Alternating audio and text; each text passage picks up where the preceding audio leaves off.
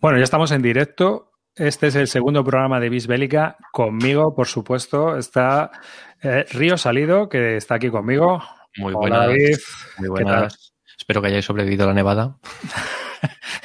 A duras penas, aquí estamos y la gente. Así que, bueno, pues nada, aquí estamos de nuevo. Vamos a empezar un nuevo programa de Bisbélica. Este programa es un poco especial en dos sentidos. Primero, porque vamos a tratar un tema que no solemos hacer en Bislúdica, pero sí que vamos a empezar a hacer aquí en Bisbélica. Y porque hoy con nosotros tenemos a. Calino. ¡Vamos! ¡Vamos! ¿Qué pasa, chavales? Aquí Bienvenido, Calino. como vosotros. Bueno, impostor, impostor. Aquí ya hemos te- ya, ya has estado por aquí en grandes campañas de la Guerra Civil Americana. Sí, ¿Eh? sí, ahí ya me enganchasteis y, y a gustísimo y aquí vuelvo a la Champions, a primera línea de fuego y, Bueno. y intentar aportar. La Champions. Pues nada, ¿qué tal? Eh, bueno, allí no ha nevado, ¿no? Nada, un poco en la montaña, pero estoy viendo las noticias y lo que me contáis, vamos, estáis ahí que poco a poco os quedáis sin comida y sin víveres, ¿no? Sí, sí. Está Pero, la cosa un poco. de verdad, ¿eh? Sí, sí, sí. Esto parece Leningrado. El Nos caso ha, es que- habido una ofensiva del general invierno muy dura. Es avisar que bajo yo con suministros si hace falta, hombre. Bueno, los que hayáis escuchado el primer programa y estéis escuchando el segundo, veréis que a Río Salido le hemos comprado un micro chulo, chulo, ¿eh? gracias a las aportaciones que hace la gente en... Así. gracias a las aportaciones que hace la gente para la Bisludica Army. Y bueno, a Calino se compró el micro porque me lo preguntó y fue era para los bárdolos, así que... Sí, esto- señor. Esto Ahí. viene pagado. Sí. Bueno, pues nada, vamos a comenzar este programa y eh, para hoy habíamos decidido, entre los tres, hablar de que vamos a hacer, eh, digamos, una retrospectiva de lo que ha sido el año 2020 en cuanto a Wargames. Yo lo primero que os quería preguntar, y me voy a marcar aquí un pequeño tiempo, siempre lo hago, es eh, cómo habéis vivido vosotros eh, este año 2020 tan atípico, algo que ya también comentamos en el anterior programa que hicimos con Bislúdica, pero me gustaría preguntaros a vosotros también ¿Cómo veis vosotros cómo ha sido eh, jugar Wargames este año 2020 que ha sido tan atípico? Porque en mi caso ha cambiado mucho eh, la forma de ver y de jugar el Wargames. Yo para mí sí que ha sido, ha, ha habido un poco de, de introspectiva, de, de ver un poco de los juegos que tengo, que siempre estaba esperando a muchos de ellos diciendo, cuando tenga tiempo jugar este juego, lo tendré, lo tengo aquí porque sé que el día momento que cuando tenga lo sacaré y lo jugaré, y luego no ha tenido todo el tiempo del mundo y no lo he jugado. Entonces para mí sí que ha sido un poco reflexión de, de muchos de los juegos que tengo en la colección, de decir, mira, si no han salido en este tiempo que he estado encerrado en casa cinco meses y no, no he tenido ocasión de jugarlo, eh, no creo que vaya a volver no creo que vaya a jugarlo nunca, ¿no? Entonces sí que ha habido bastante Todavía no, porque no los he puesto todavía en lista de venta, aunque algunos sí los he vendido, pero vamos, eh, ya tengo unos candidatos bastante serios para, para que vayan al hilo de venta. Y, y porque sé que al final, si no, han jugado, si no los he jugado en esta época, no los voy a volver a jugar. No, y además, bueno, Calino, dime tú. ¿Tú cómo lo ves? Eh, Yo, al- a mí ha sido un año súper extraño en eso, porque yo era eh, un grupo de juego, mismo día de la semana, mm, lo que tocase, y he pasado de eso a. a- yo era anti-internet, anti-jugar por plataforma, no me gustaba nada. Las descubrí y me han abierto un universo totalmente diferente. E incluso, es más, o sea, es que no he hecho en falta jugar en, mesa. Me ha pasado una cosa curiosa que, que yo ahora disfruto igual, igual, quedando un día a las 10 de la noche para echar unas, un juego al que toque y ya está.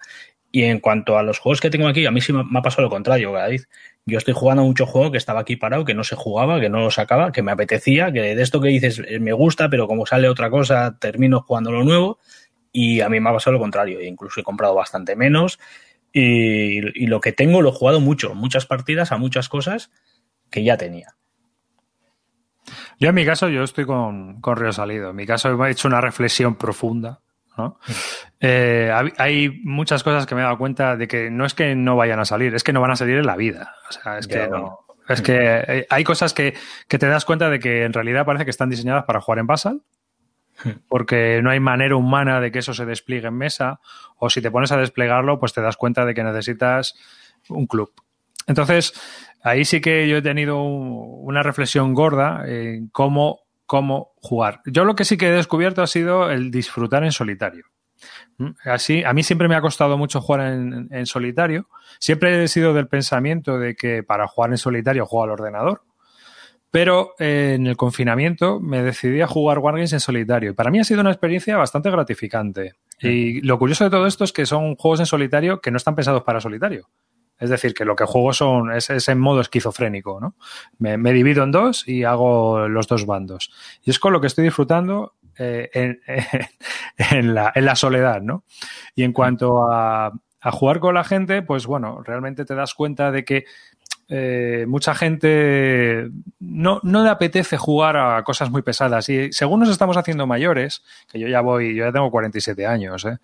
Eh, la historia está en que la complejidad empieza a ser un hándicap muy gordo con los reglamentos. Entonces, muchos de los juegos que están en la estantería mm, digamos que he ido filtrándola en el sentido de que me he estado deshaciendo de aquello que no puedo jugar en solitario y aquello que no puedo jugar con otra persona de una forma más o menos o relativamente sencilla. Aparte de que haya algún incunable que me la pela, si se puede jugar o no, pero los, tengo, ¿no? Entonces, yo tengo mi Supermarina, por ejemplo, y mi Command así, y a mí me gusta ese juego porque a mí me gusta, no tiene por qué gustarle a nadie más. Hmm. Esa ha sido mi reflexión, digamos. Lo de los solitarios también me ha pasado a mí, ¿eh? sí, claro. En, realmente es que las únicas opciones que hemos tenido durante este año ha sido o basal o solitario. Luego ya se ha abierto un poco más la mano y ha habido un poco más de, posibilidad de jugar con gente, pero durante la época de confinamiento duro, eh, o basal o solitario, es que no había otra. Tal cual. Y sí que es cierto que eh, bueno, los, yo creo también mucha, he, sacado muchos juegos. Yo normalmente en solitario solía jugar juegos que son especiales de solitario. Eh, sistemas especiales de solitario. Pero sí que es, y porque al final los juegos en esquizo me gustaba plantear un turno o dos para aprender a jugar, pero no le daba una continuidad. Porque me gustaba al final, son juegos que me gusta descubrir jugando con alguien. Pero es lo que dice arriba, o sea, es que no, no ha tocado, no ha quedado más que, que darle más tiempo a esos juegos y, y jugarlos durante más tiempo de lo que a mí hasta ahora estaba acostumbrado. Y luego está la segunda parte, que es una pregunta que yo os quería hacer. Eh, las compras, ¿cómo las enfocáis ahora que estamos como estamos? Porque todavía no hemos vuelto a una normalidad en la cual podamos jugar en grupo. Entonces, es algo que había hablado con Río Salido. Te quiero preguntar a ti, Calino, el primero. Es, ¿cómo ves tú las compras? ¿Tú compras, sigues comprando de todo porque tienes grupo para jugar o especificas un poco cómo...? A ver, el grupo es un poco distinto, porque eso, pertenezco a un club, jugamos en el club, están, creo que somos ahora cerca de 80 personas, 70 personas, pero mi grupo sigue siendo reducido. Eh, la mayoría de las veces que quedo, quedo en mi casa, aquí mismo en la mesa. Entonces, al final, aunque quedo con, aunque hay mucha gente a mi alrededor con la que no puedo jugar, la mayoría de mi grupo podría quedar a día de hoy. Eh, eso hace que, no vea el tema del confinamiento como algo mm, obligado a jugar con una única persona, algo de dos y tal, pero sí que es verdad que me ha hecho reflexionar por esos juegos de 6, 8, 10, que antes compraba con una libertad tremenda y que ahora sé que, eh, que no los puedo jugar con esa, con esa asiduidad que, que requiere. Entonces, evidentemente compro cosas que, que a corto plazo voy a poder sacar a mesa, porque no sé cuándo voy a poder quedar con 10.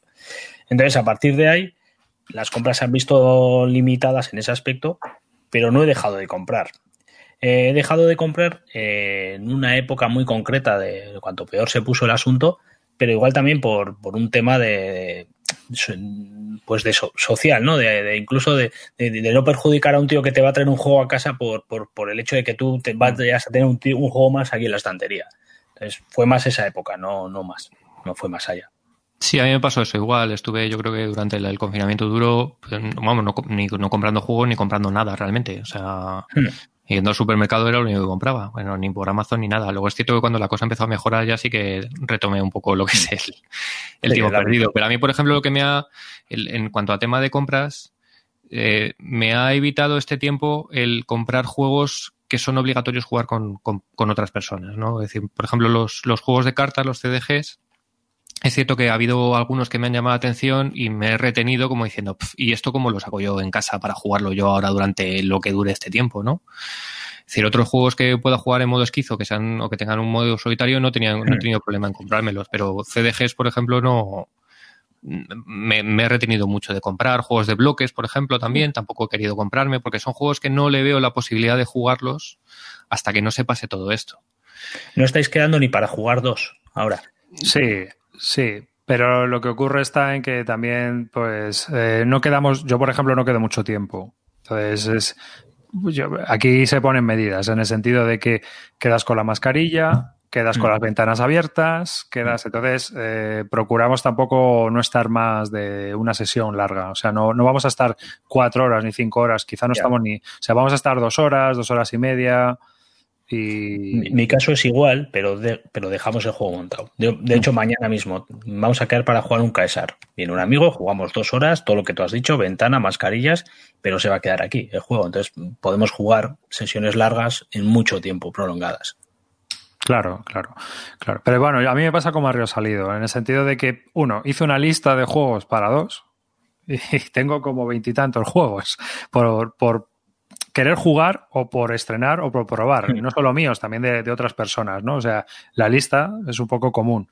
Entonces, ¿para qué voy a...? O sea, no vamos a meter más en la lista. Vamos a mirar lo que tenemos, no lo que podríamos tener. Eso por un lado. Y segundo, igual, hay, hay juegos de bloques que me han llamado la atención, juegos de cartas que me han llamado la atención, pero es que ahora mismo es absurdo. Es absurdo, no, no tienen visión. Esa es la parte sensata. Hombre, ¿ves cómo tienes uno con quien jugar? Sí, que dicen que si juegas. Sí. Sí. Pero a los, a, los, a, los, a los buenos, a los de a los wargames, a los de papá, a los, a los que, que se han jugado wargames. Eh, creo que a uno, ¿no? Sí, ha jugado a Lundunter Normandy. Bueno, no abramos ese melón de que eso es un wargame o no, no lo abramos. bueno, no. Y. Al Memoir 44. Al Memoir 44. mira. Sí, sí. Vas por buen camino. Pero vamos, le gustan más los de gestión y los de pasárselo bien. ¿A que sí? ¿Mm? ¿Verdad? Y los abstractos. También le gustan los abstractos. ¿Cuál eran eso? El ah. Santorini, por ejemplo. ¿A que sí? ¿Te vas a la cama ya? Sí. Pues sale. Que, mañana no hay cole, pero como si lo hubiera. No, amigo, claro, no pueden ir al cole. No, no, aquí no. O sea, claro, claro, claro. Y el que pueda que vaya mañana con la pala al cole. Es el mensaje que hemos tenido. ¿Os han dicho en serio? El que tenga una pala y tenga en la mañana disponible, que por favor se pase por el colegio. Que se acerque. Bien, hombre, bien. Sí, sí, a ver si no queda otra. En fin. Bueno, pues si queréis vamos comenzando un poco a hablar de todos esos wargames o no wargames que hemos jugado este año, en 2020. Y, y mira, vamos a comenzar por este, que realmente... Uy, perdón, Aquí. Normal. Nuestro Downton Normandy, ¿no? ¿Es o no es un wargame? Es un, no, es un wargame. ¿eh? ¿Es o no es un wargame? Bueno, da igual, lo vamos a hablar aquí porque creo que también es un juego de confrontación que puede ser muy interesante para todas aquellas personas que quieran probar un juego de confrontación sin complicarse la vida, ¿no? Bueno, vosotros también lo habéis probado, ¿no? Sí, yo lo he jugado, no, no he jugado mucho porque no, no lo tengo, pero bueno, te quedé con un, antes de que pasara el, el Armagedón este del COVID, eh, lo pude probar y, bueno, jugamos un par de escenarios un poco para ver cómo, cómo, era. Lo que pasa es que como es un juego que va evolucionando, ¿no? Las mecánicas, empiezas al principio con las mecánicas sencillas hmm. y vas avanzando un poco en cada uno de los escenarios, metiendo cada uno de los... Yo jugué un escenario intermedio y no pude jugar con todo, con todo, digamos, un poco todo lo que te ofrece el juego. Hmm. Yo sí, sí he jugado a este y a la expansión, al nuevo, el del segundo, expansión, llámalo como quieras. África del Norte, sí, eh, y además eso escuché en Bislúdica, como habláis, de que el segundo pues flaquea un poco, porque todo lo bueno que ofrece el primero, pues igual lo pierdes con el segundo y tal, también estoy de acuerdo en eso. Y a mí me parece un buen juego para aprender, para que gente que quiera acercarse a algo muy sencillo, que no tengan ni, ni el objetivo de jugar un wargame ni nada, simplemente eh, disfrutar de un juego fácil, rápido, que lo puede jugar cualquiera y para mí es un buen juego. Para mí tiene una pega. No hay rusos. Tío, bueno, juegas, juegas Segunda Guerra Mundial sin rusos, tronco. Es... Lo sabrá en la tercera expansión. espera, espera, espera, porque esto tiene pinta de que no se acaba. ¿eh? O sea que... No, no. Eh.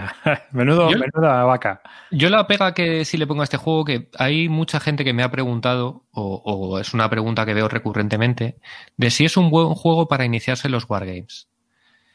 Y no entrando dentro de si esto es o no es un wargame, que para mí sí lo es, eh, creo que no te va a enseñar ninguna mecánica que te sirva para que luego des el salto a uno de los wargames, digamos, canónicos, ¿no? Entonces es un juego que a mí me parece que está bien, me parece que es un buen juego. Es de confrontación, eh, disparas, haces piun piun, la ametralladora, a mí me parece que está bien, pero no me parece que es un juego que recomendaría a alguien que me diga, tío, quiero aprender a jugar Wargames, eh, ¿qué, ¿con qué Wargame me, me introduzco? Es que esa pregunta, esa pregunta, Memor 44. Es que esa, esa, pregunta es muy puñetera, ¿eh? Sí, Quiero empezar sí, sí. a jugar Wargames y con cuál me... No sé, o sea, eh, hay gente que ha jugado conmigo Wargames y ha empezado con grandes campañas. Quiero decir que mmm, a veces es más un periodo, conozco el periodo, me apetece jugar este periodo y buscas algo acorde a, lo que él busca, ¿no? Yo creo que mmm, lo que os estaba diciendo, jugar un Nautet para llegar a jugar un, se me ocurre, grandes campañas o lo que quieras de lo que pueda haber por aquí, eh, pues no tiene por qué. O sea, no hay necesidad de jugar algo sencillo para ir a algo más difícil. Todo depende también de la implicación que tenga la persona que quiera jugar. No, pero ya no es por lo sencillo, no. Es simplemente que no te va a enseñar ninguna mecánica que luego se vaya a repetir en Sí, los otros sí, juegos. ¿no? No- te va a enseñar, pues yo qué sé, que es una ZOC o que como Sí. las típicas cosas que luego te vas a encontrar, ya te digo, en un wargame más canónico. Incluso en un card driven game no te sirve de la experiencia. de- Entonces, hay otros juegos a lo mejor que, que sí que te recomendaría más como iniciación porque dices, mira, aquí vas a empezar a tocar conceptos que luego los vas a ver repetidos mil veces en todos los juegos si quieres seguir profundizando en estos, ¿no? Sin embargo, yo aquí creo que tiene unas mecánicas muy puntuales que están bien, pero que no buscan introducirte eh, a jugar Wargame, simplemente que no, no digo, no, no es algo tampoco negativo, es simplemente que la gente lo tiene que tener un poco en cuenta para decir, no, no, no empieces por aquí si quieres proseguir, o, o, bueno, juégalo, porque seguramente a lo mejor te guste y lo disfrutes, pero no, no te va a valer como lanzadera. Hay, a ver, yo, yo ya he jugado 16 partidas al primero, ¿no? Al segundo todavía no lo he catado, ¿eh? Pero al primero ya he jugado 16 partidas. A mí me parece que es un muy buen juego para jugadores ocasionales inclusive, es decir, alguien que, quiere, que esté interesado en un juego de conflicto, tipo, Hmm. jugamos un RIS, pues mira, tengo aquí una cosa que te Sí. va a gustar, ¿sabes? Sí. Entonces, eh, creo que, que, para jugadores ocasionales, para gente que no juega muy a menudo incluso, creo que es un juego muy, muy curioso, muy entretenido, porque te hace pensar, ¿no? Ahí formándote el mazo y tal. Eh, la pega que le veo es que los escenarios no están bien diseñados. Al final todo se convierte, los escenarios sobre todo avanzados, se convierten en una melee y esa es a quién es el primero que ha optimizado mejor el mazo de cartas, ¿no? Hmm. Y yo creo que eso es un, un, problema de diseño de escenarios, porque creo que el juego tiene la suficiente variabilidad como para que tuviera escenarios interesantes. Aparte de eso, lo que dice Río Salido, yo estoy totalmente de acuerdo, no es un wargame canónico, no es un wargame en el sentido clásico de la palabra. Entonces, como tal, es un buen juego, es muy buen juego. Creo que tiene mucho recorrido por delante, que nos vamos a saltar de ver expansiones y de ver cómo funciona. Ya está para este año la expansión con el solitario y que creo que es un juego que, que para el más media va a funcionar muy bien porque son unas mecánicas muy conocidas, es un tema muy, muy atractivo y bueno, pues es lo que dice David. Pium, pium. Mm.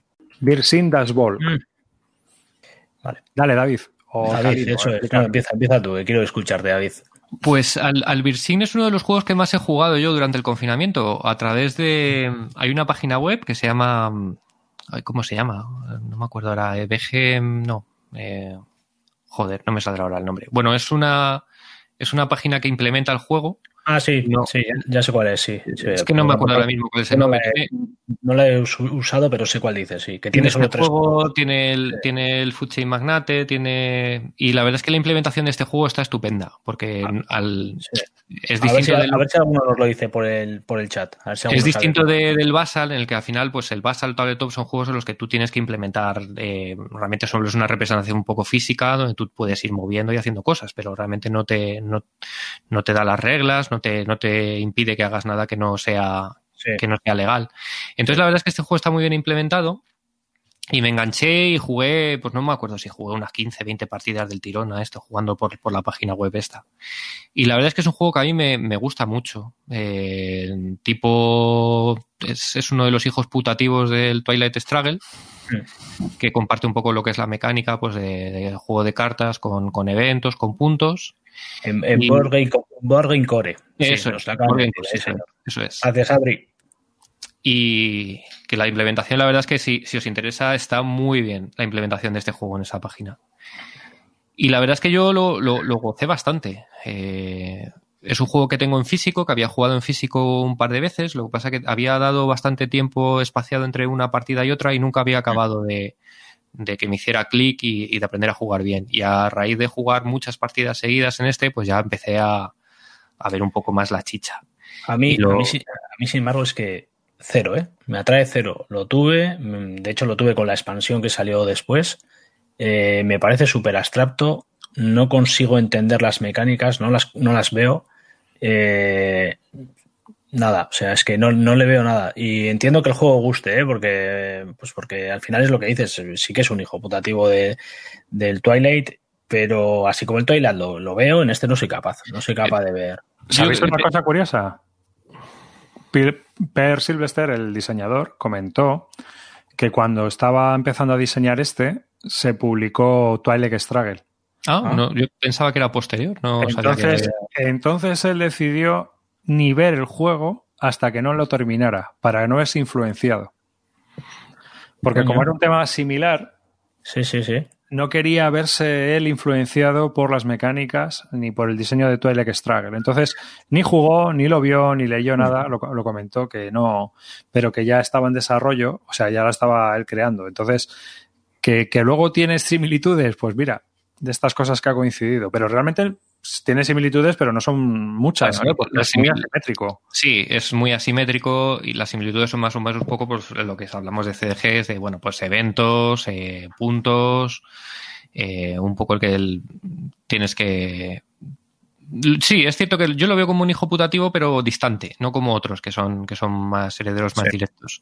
Y es cierto que lo que dice Calino, que es cierto que es, que es un juego, al principio cuando lo empiezas a jugar, que, te da sensación de abstracto y de no entender las mecánicas, es decir, ¿qué, qué cojones es esto, no? Y es un juego, yo creo que hay que darle varias partidas seguidas para que te haga clic. Y a mí es lo que me ha pasado. Es decir, las dos partidas que yo, dos, creo que eran dos, tres partidas que le había dado en físico, tenía esa misma sensación de decir, joder, yo es que no entiendo nada, ¿qué coño tengo hmm. que poner aquí un el no entiendo, ¿para qué tengo que hacer esto? ¿Para qué tengo que hacer esto otro? Cuando ya juegas más, entonces empiezas a decir, anda, coño. es, que, además hasta el tema me parece que lo representa, ¿no? O sea, y hay pocos juegos que te representen el tema de la Alemania comunista, tal, y todo esto. Y, joder, me atraía un montón. Pero es que luego me pongo a jugarlo y es lo que te digo, veo cubos, veo, veo nada, no, no, no me veo jugando nada que tenga que ver con el, con el tema. Y Yo es que creo, yo es que creo que juegas seis partidas y todavía no te has enterado, ¿sabes? O sea, es un juego que requiere jugar y jugar y jugar. Jugarlo seguido, además. Sí, y cuando has jugado varias, ya puedes tener una. decir, pues no me gusta. ¿sabes? Porque, pero no es el típico juego que juegas una y dices, tío, yo esto no lo quiero volver a ver en mi vida. No, este juegas y a lo mejor no te gusta, pero dices, ¿le daría otra partida? No sé si os ha pasado, o sea, puede ocurrirte que digas que no. Yo por eso lo he aguantado, porque me, las, las, dos partidas primeras que jugué me dejó frío y, y hasta que no ha sido ahora que, que, lo he jugado más a raíz de, del confinamiento y los he jugado de seguido, era un juego que mm, estaba ahí como diciendo, mm, me han dicho que está muy bien, mm, yo no lo veo, pero sí, a mí me ha hecho, me ha hecho clic. Tengo muchas ganas de probar la expansión porque te permite jugar a cuatro y hablando con varias personas que juegan mucho me han dicho que, que es mejor la expansión que el juego base, pero todavía no he tenido ocasión de, poder probarla. Yo lo que he visto con la expansión es que al jugarlo con cuatro, eh, a ver, yo no estoy aquí para hablar del juego porque el juego muy poquito, ¿eh? pero lo que he visto cuando lo hemos jugado es que el hecho de que las cuatro estén compensadas y sepan jugar bien al juego hace que el juego sí sea un juego interesante, pero como uno de los cuatro no sepa jugar, esto se va. Entonces al final es difícil, es una expansión difícil de sacarle partido por precisamente que necesitas que cuatro personas sepan jugarlo bien. Mm.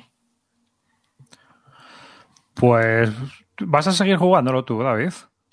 Sí, mi, interés ya es eh, intentar encontrar sobre todo otras tres personas para, para, probar la expansión a cuatro, porque es lo, digamos, es el siguiente punto que, me interesa. Hace tiempo lo jugué durante una época, luego últimamente no lo he jugado, pero es un juego que de momento no me he planteado que salga de la colección. Así que me gustaría y sobre todo darle, darle, la oportunidad a jugarlo también con cuatro. A mí me gusta, yo le tengo el básico y tengo la, la expansión a ver, no es una obra maestra, pero creo que es eh, un juego con la suficiente personalidad y que está bien hecho como para que si te gusta el tema o relativamente... A mí, a mí con este, con el Twilight, me pasa un poco con la serie PAX. Es que son otros juegos que, joder, también las primeras partidas no te enteras de nada. pero qué mierda es esto. Pero lo que decíais de que igual en dos partidas le empiezas, te empieza a interesar y empiezas a ver un poco, pues con los packs me, me ha pasado y con este no. Pero el Pax es igual, si tú juegas un Renaissance y juegas una partida y dices, ¿qué mierda es esto? Mm, Hmm. Vuelves a jugar al año siguiente y dices, Eso ¿qué, mierda, qué sí. mierda sigue siendo Sigue esto? siendo una mierda, sí. O lo das cuatro veces y, y te lo estudias y te lo lees, o. Sí. pero, pero tú puedes jugar al PAS y decir, esto es una mierda y no volver a jugarlo y te quedas tan a gusto, ¿sabes? O También, sea, también, sí, sí. o sea, A mí ojo con que este. yo, yo me retiro invicto, ¿eh? En Una y fuera. No, no, cuatro, macho. Ah, bueno, le has dado, bac- le has dado bastante entonces. Sí. El- Así el- que- Otra cosa que tiene este juego es que es súper asimétrico. Es decir, cuando tú, si das muchas partidas jugando como el este, luego empiezas a jugar con el oeste y dices, ¿qué, qué mierda hago? No. sí. Pues eh, Bueno, pues seguimos con No Wargames. Esta vez 1960 Carrera a la Casa Blanca, algo que está muy de moda ahora mismo también en la televisión, que nos tienen hasta la sopa. Pues nada, coméntanos, Río Salido, tú este juego que le das también. Pues mira, este lo jugué precisamente porque después del tema de las elecciones, cuando estaba el, todo el tema de los recuentos y tal, pues eh, en el grupo que tengo de aquí de, de- del barrio, donde la mayoría de los jugadores pues son Eurogames y tal, Eurogamers, pues salió la, oye, qué chulo esto. Digo, oye, aquí hay un juego que trata una cosa muy parecida a lo que estáis viendo de los recuentos y tal. Si queréis, yo jugamos. Ah, pues sí. Y salió eso, jugar a una persona que no había jugado nunca un, Mm. un tipo de juego de estos. Y, y a él le gustó mucho. A mí es un juego que también me gusta. Tiene algunos, para mí tiene algunas pegas. Vamos a decirle de- qué es, porque creo que no lo he dicho. Sí, vale, y son la las que nos está escuchando en, en- Sí, es en el- audio va a ser un cisco. Sí, es el 1960, Carrera a la Casa Blanca, bueno, como se llamó aquí en español. Uy, pues yo he puesto de... de- sí. Y el, bueno, en inglés es The Making of President, porque la edición española la sacó El lúdico. Gabinete lúdico. Y luego bueno, se fue al garete ah, y, y ya os lo saca GMT. Y lo que hace es representar las, las elecciones que hubo en 1960 entre Nixon y Kennedy, que ganó, que ganó Kennedy, pero que estuvo muy apretadas. Y, y bueno, pues intenta reflejar un poco lo que es el, el- el sistema electoral americano, con el tema de los estados y, y, pues un poco todo lo que hemos vivido de los recuentos de los estados clave en estos días con lo de Trump y las elecciones, pues, pues es igual. Al final es una cosa muy parecida. Este sí que es un hijo putativo del Twilight Struggle, Totalmente. muy, muy, muy parecida a las mecánicas. Hmm. Eh, bueno, no exactamente igual porque tiene sus, tiene sus diferencias. Y a, a mí es un juego que me gusta, yo lo disfruto, le veo un- algunas pegas. Lo primero es que el tema puede que te dé absolutamente igual, porque bueno, dices, ¿qué cojones Mm. me va a importar a mí las elecciones americanas en 1960, no? Y luego que es un juego que lo, yo eh, le pasa un poco también lo que al Churchill. Yo son juegos que juego sin mirar cómo va realmente la, la situación. Y luego acaba la partida y dices, coño, me ha sacado 37 votos electorales. Ah, pues es que no tenía ni idea de cómo íbamos, ¿no? Es un juego que o, o vas con la libretita apuntando los puntos o es muy complicado saber realmente cómo está la situación de la partida hasta el último momento. Sí. Que para gente, a, a mí eso es una cosa que no me estorba de los juegos, pero hay gente que, le, que lo lleva muy mal, ¿no? No, no saber exactamente cómo va, no, no lleva el control un poco de la puntuación. Ya esto no he jugado, fíjate. Las sensaciones son muy parecidas a la del Twilight, las partidas son dos horas, dos horas y media quizás. Hmm. Sí, es, por ahí. es rapidito y a mí me parece que es un juego que, que está muy bien. Me, me sorprende que pasara muy... Aquí la edición española se saldó enseguida. Yo lo compré por 10 euros este juego. Es que esto hubo un montón de problemas con esta edición, sí. Sí, tiene algunos fallos, pero es jugable. O sea, no... Sí, sí, sí. Pero aparte de eso, tú date cuenta de que, eh, aparte de que ciertamente genera un culto, ¿no? El- el- lo de 1960, carrera a la Casa Blanca, o sea, se- esas elecciones, Kennedy genera un culto. Pero realmente, ¿cuánta gente está interesada en un juego aquí Sí, en sí. este país sobre ese tema tan, tan específico y tan, Y es cierto tan que el tema- americano? El tema te puede, te puede dar bastante igual. Es un poco Y, como bueno, Founding Fathers, ¿no? Que no sé si lo habéis jugado, y también es- pero ese es mucho más euro. Y, Mm. te pasa igual, si te flipa el tema, a mí que me flipa, el juego me pareció una pasada, pero Eso te iba a decir, a mí me pones los dos y prefiero Founding Fathers bastante más que este. ¿eh? A mí este me parece otro, otro que me parece un poco abstracto. Me parece buen juego, ¿eh? pero, pero otro que tú pones cubos, yo quito cubos, tú pones cubos, yo Sí. quito cubos. Al final no sé ni dónde está Kentucky, ni dónde está no sé qué, Sí. pero yo pongo cubos ahí porque es donde tengo la carta con más puntos y Ese es el otro problema, y es que estás, te tiras toda la partida viendo dónde cojones está Massachusetts. Te viene muy bien para aprender geografía americana, pero al principio las ves putas. sí. bueno, vamos a avanzar, venga, con Churchill. Churchill es eh, un juego de Mark Herman. Eh, fue un juego que inició una saga. Le- Vosotros habéis estado jugando también en 2020. ¿Habéis estado jugando online o físicamente también? No, online. Yo, Eh, lo- yo jugué físico en las Bellota. Lo jugué, hice una partida de las Bellota con, con Gizmo. ¿ah? Y, y a mí es un juego que mm, lo tenía y es uno de los que he vendido este año. No porque no sea un juego que no me guste, sino porque es un juego que al final, pues si lo puedo jugar con la copia de otro, mejor que con la mía. Es un juego que saca de vida, además, ¿no? Es para este año, creo que lo quería Ya, sacar de vida. sí.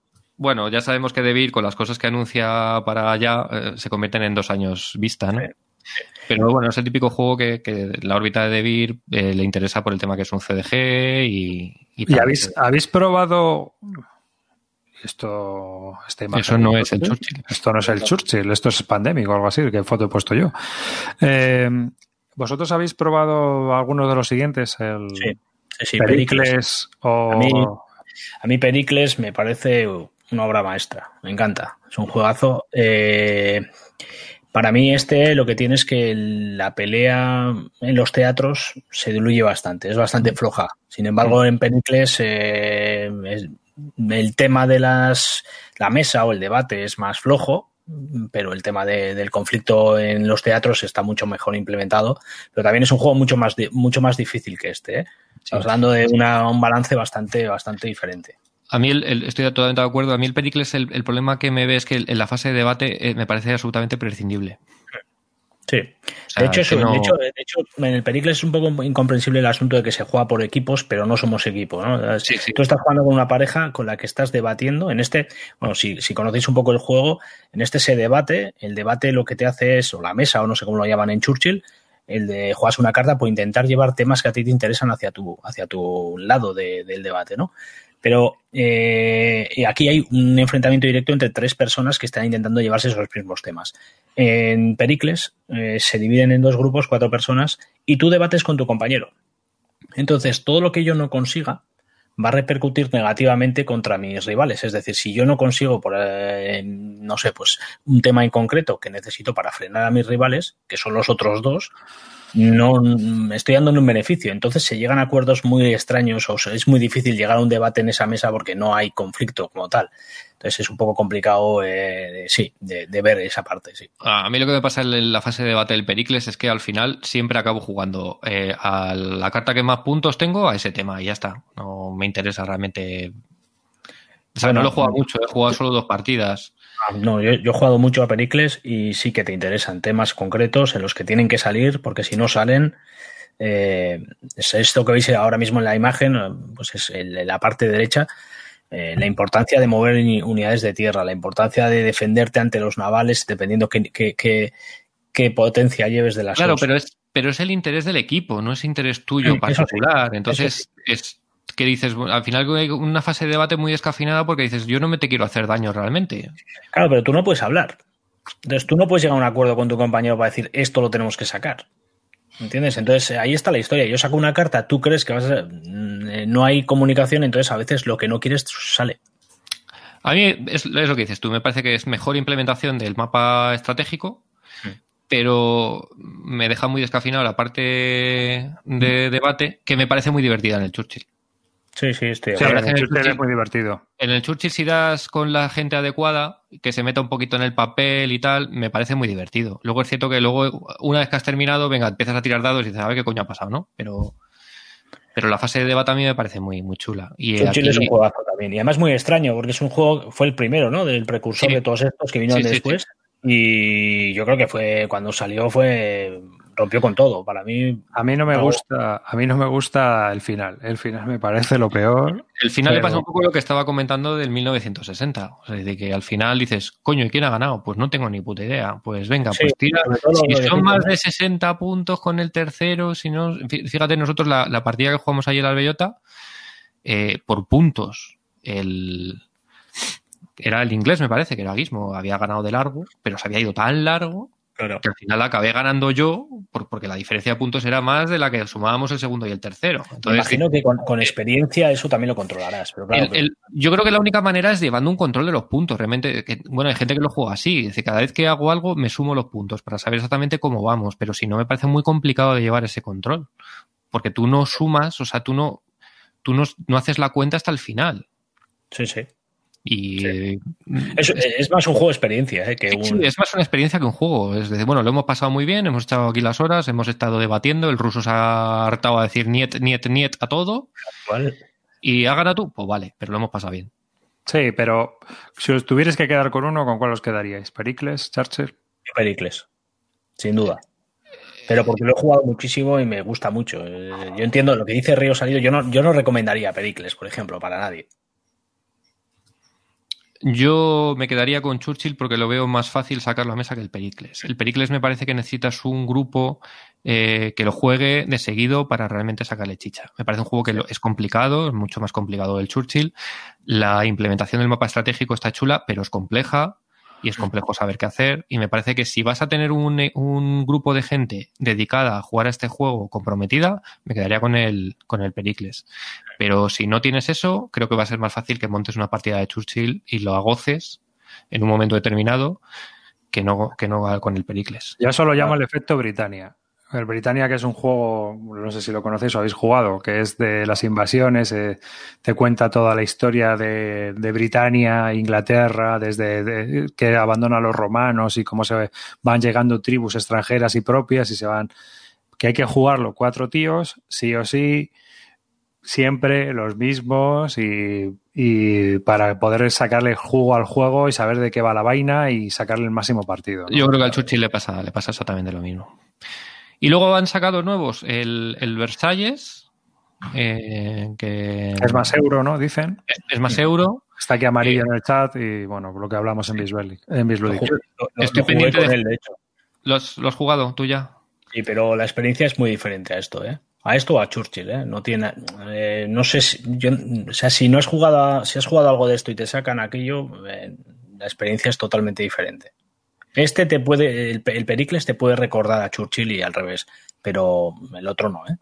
Y luego ahí en el, en la cola está para sacar uno de, de un español que el Congreso de Viena, ¿no? El Congreso de Viena, exactamente. Que el, lo que trae un poco distinto con respecto a es que son tres contra uno. Es, digamos, es un poco la idea del Churchill, pero en vez de luego jugar contra una representación abstracta del enemigo, contra el que tiras un dado, pues tienes a sí. Napoleón, al que pegarle. Sí, sí. No lo he jugado, ha estado en protos en, en, Las Bellota y sé que gente lo ha ido probando, pero yo no, no he podido probarlo. Sé que de qué va, sé un poco las mecánicas, pero, pero nada más. Bueno, vamos a pasar al último de esta sección para que no se nos alargue más, que es Tanduel, Enemy in the Crosshairs, que es un juego de cartas, de combates entre tanques y que, bueno, pues yo este lo he jugado en solitario nada más. Y, hmm. y la verdad es que... Eh, está chulo, es muy divertido, pero creo que a todos estos juegos de cartas de Wargames eh, les pasa lo mismo, ¿no? Son demasiado largos y quizá complejos para competir contra un juego de cartas tipo euro. No sé si es un poco mm. el, el resu mi resultado final, o sea, mi conclusión final, ¿no? Mm, A mí no me gustó nada. Una partida y me lo ventilé. Eh, el, el, asunto de que cada jugador lleve un tanque me parece, eh, no sé, eh, lo aborrecí. No, dos, dos tanques, bueno, eh, no, no me gustó. O sea, no le vi nada y lo que tú dices, o sea, al final me parecía demasiado largo, no me, no, no, no me veía, no veía el tema, luego además en las distancias, todo es un poco abstracto o no lo estás viendo, por así decirlo, de una manera fácil. No sé, no me gustó.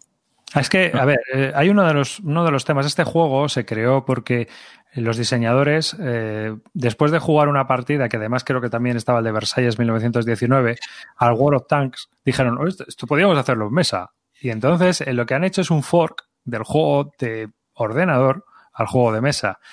Al final no es un juego de tanques, es un juego que simula un arcade de videojuego de tanques. Ojo. Y yeah. esa es la sensación final que a mí me dio. Sí. O sea, parece que está jugando un videojuego con cartas. Esa es. Sí. Eh, después, yo he jugado ocho partidas, ¿eh? Ah, bueno, pues tienes bastante más experiencia que yo. O sea, ya he jugado con reglas avanzadas, infantería, metí de todo ya. Y, y, claro, está muy divertido, pero sí que es cierto que a veces das la vuelta a la carta de daño, te vuelan el tanque, ¡boom! Y a veces das la, la carta a la, a la, das la vuelta a la carta de daño y es, pues rebota, pues rebota. pues ya está, has tenido potra. Entonces, eh, ese efecto que puede estar muy divertido jugando en tiempo real en un videojuego, pues aquí, después de dos horas, pum, pum, pepinazo, y aparte de que haces un respawn, cuando te destruyen un tanque, vuelves a salir atrás con otro tanque. Vamos, es que es el World, of Tanks. Es el, World of Tanks. Es un World of Tanks en juego de mesa. Y ese es, el, ese es el problema que yo principalmente le vi eh, al juego, ¿no? Entonces, bueno, pues, pues está entretenido, sí. Puede ser divertido, depende de tu grupo, pero sí que es cierto que es el típico juego de cartas para wargameros porque realmente cualquier persona que juega un juego de cartas esto no le va a terminar de llenar ni de coña, creo, ¿eh? A la larga. Y eso que han anunciado expansiones ya, más tanques, es decir, que se ha quedado ya un grupo de gente que juega este juego, porque cuando se está creando todo eso es que el juego vende y se juega. Arriba te preguntan si lo juegas en esquizo. Eh, sí, eso te iba a preguntar también, porque tiene, tiene, un automa.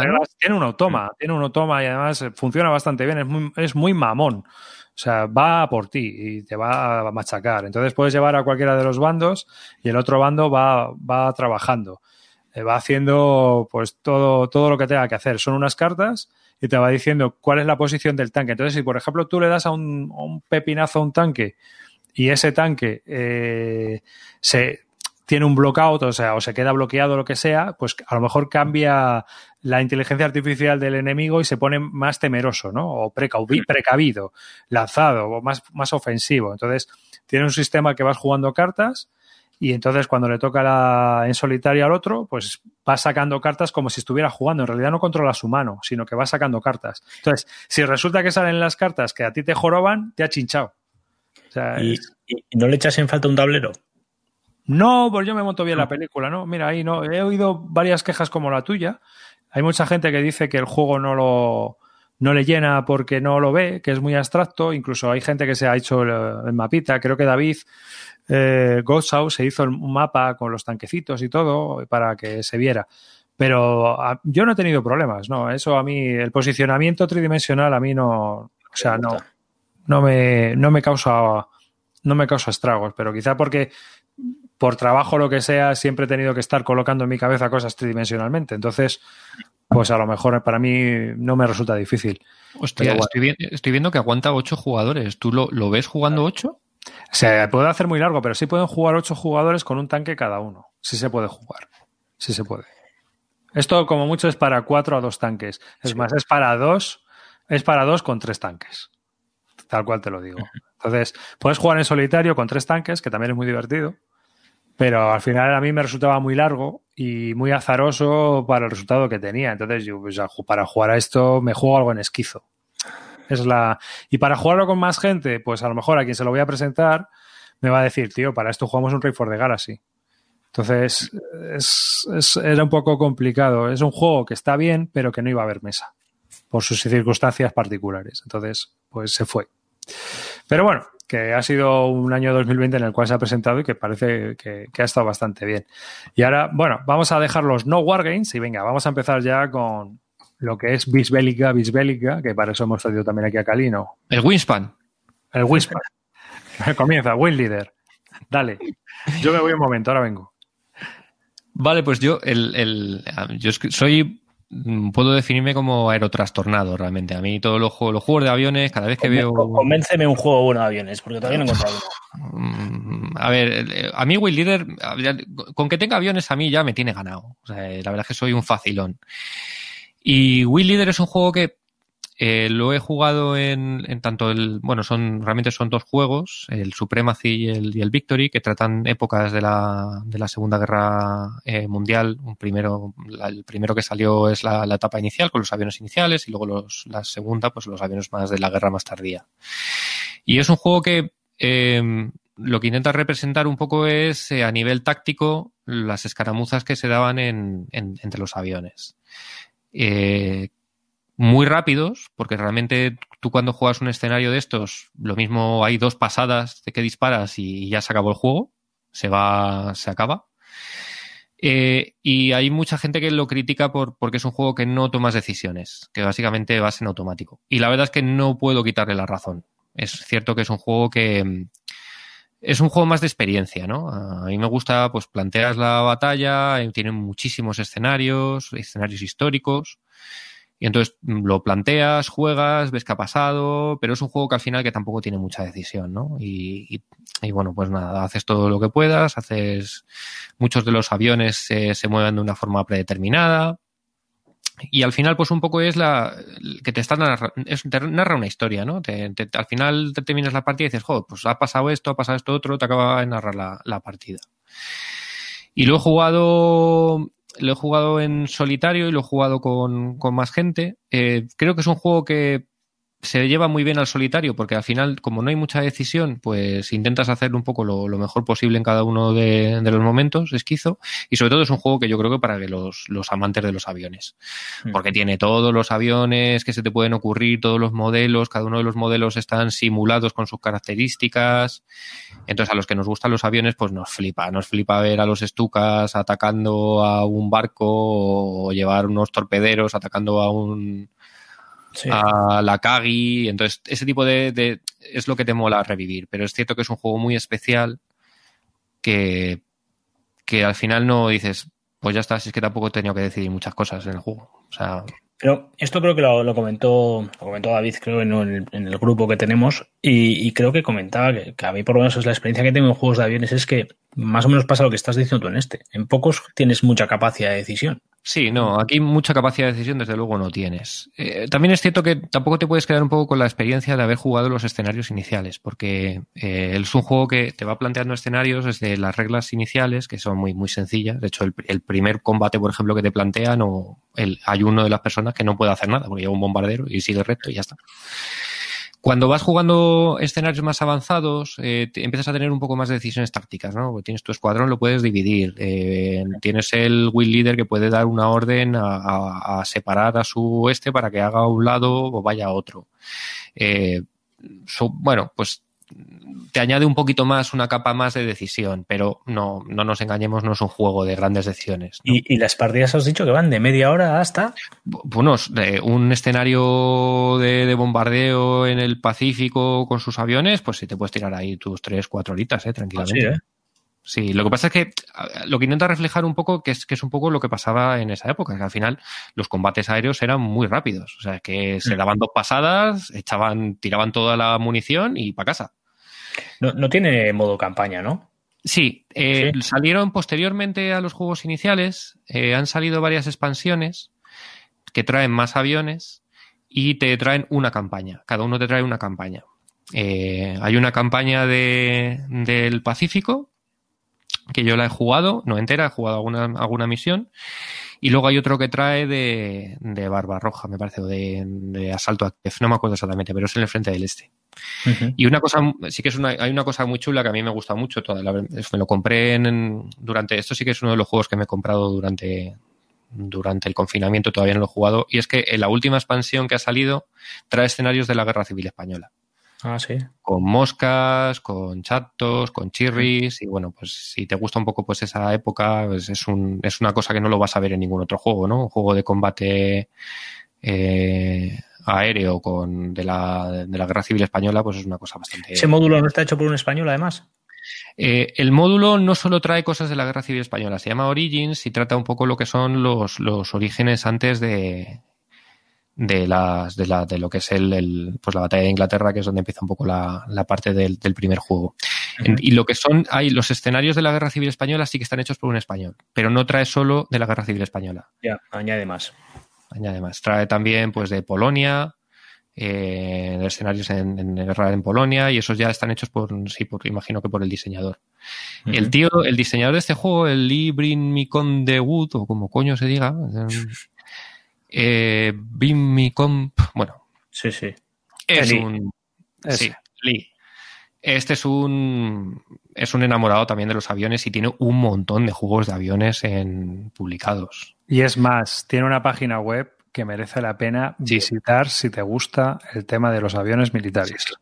y, luego también, y hace, hace, pinta también y hace, hace unas, hace unos diseños muy chulos. El tío es un, si te gustan los aviones es un diseñador bastante a seguir. Tiene otra línea de juegos que luego yo también hablaré, el Red Storm y todos estos, que es, ya sí que es llevar esto una complejidad eh, brutal. Eso es, Javier Hoyos es el que ha hecho los escenarios de la Guerra Civil Española, eso es. Y, bueno, a ver, eh, a mí es un juego que me gusta porque en un rato lo sacas, te echas una escaramuza y, y tan contento. Y, y, lo he jugado también con, con, gente y bueno, pues es un juego que se lo puedes sacar a, incluso también a gente que no, porque se explica rápido. Y quizás como queja un poco es el tema de que no tiene mucha decisión. Un juego más experiencia, ¿no? Es que eh, yo, la verdad es que, ¿sabes qué pasa? Que a mí me gustan mucho los aviones, pero es que sí, todo lo que he jugado de aviones es que al final te quedas como con cara de, de idiota, ¿no? O sea, y, y, diciendo, bueno, pues tampoco, o una de dos, o tienes el de tres grados de alabeo hacia la izquierda, vamos a ir calculando cómo voy haciendo el giro, la aceleración que estoy obteniendo, exactamente, ¿no? Eh, ¿Cómo va? O sea, es, es brutal, es brutal todo eh, eh, lo que se puede hacer con eso. O sea que una locura. Entonces, eh, yo este le tuve y lo estuve jugando en solitario, pero a mí una cosa que me, que me también me tira un poco para atrás es la gran cantidad de counters que hay que meter en el tablero. Luego me contaron, sí, sí. Luego me contaron un truco que yo no había caído. Y hazte lo más grande. O sea, hazte el tablero, pues que te ocupe toda la mesa y ya está. Ahí, pues bueno, hay, sí que es cierto que se, hay apilamiento porque tienes que poner. Al final, cuando dos aviones se cruzan y pues muchas veces está un avión, o tienes otro encima, otro, otro que ha relacionado, que te, las orientaciones de las fichas son importantes, con lo cual al final no puedes apilarlos todos. Uno tiene que estar hacia un lado, otro tiene que estar hacia otro, luego te tienes que poner dos o tres counters encima para marcar quién está haciendo tal y a otro lado. Y se forman unos chochos bastante importantes en cuanto a los counters. Eh, ahí sí, ahí se puede ver un poco. Imagínate todo, tiene unas pequeñas displays donde tú puedes llevarte cuando ya hay mucha, mucho, está muy complicado, lo puedes sacar fuera. Pero bueno, yo lo que hago es que juego con unos pequeños displays eh, recortados que llevo aparte y los llevo más o menos pegados a los aviones apuntando. Entonces, Como haciendo un zoom, ¿no? Sí, más o, más o menos. Entonces, bueno, me, me, sirve para no que no haya mucho, mucho apilamiento. Yo la verdad es que este solo lo veo para muy aerotrastornados y que... que sí, sí, sí, sí, es un juego para aerotrastornados, totalmente, totalmente. Donde vas a disfrutar viendo, joder, el cero tiene, puede subir hasta 14.000 pies y va a ir ahí más rápido y te va a cazar porque no sé qué. Sí, es, es un juego para aerotrastornados, totalmente. Hmm. Está basado en un libro de miniaturas de los años también 70-80 y que lo hicieron recortando moldes. No sé si lo habéis visto. No. Espera, lo tengo aquí. Ir hablando vosotros que, que vengo en un momento y yo lo traigo. Eh, ¿Qué ese, a decir?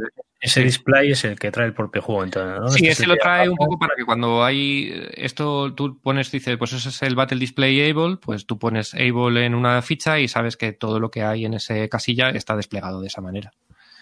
Porque puede haber más que eso, ¿eh? eso tampoco es mucho, porque al final una intercepción donde participen tres o cuatro aviones tienes que tener ahí los si, si, eso, si eso que ves ahora, que solo son dos, eh, tiene todo eso, ya no, claro. Y, la, y las orientaciones son importantes, por lo cual si uno entra oblicuo, tienes que mantenerlo oblicuo, porque luego va a salir de esa manera. ¿Y de reglas qué tal? Bueno, eh, es sencillo. Eh, al final los conceptos, si te los cuentan, son dos cosas. Lo que pasa es que, bueno, tienes que tener un, cada tipo de avión, digamos que sigue un poco sus propias reglas de vuelo, ¿no? Entonces tienes que tener un poquito claro. Pues si es un, estás un interceptor, va siempre, se mueve tres casillas y siempre tiene que ir en esta dirección. Un bombardero siempre, siempre tiene que ir recto.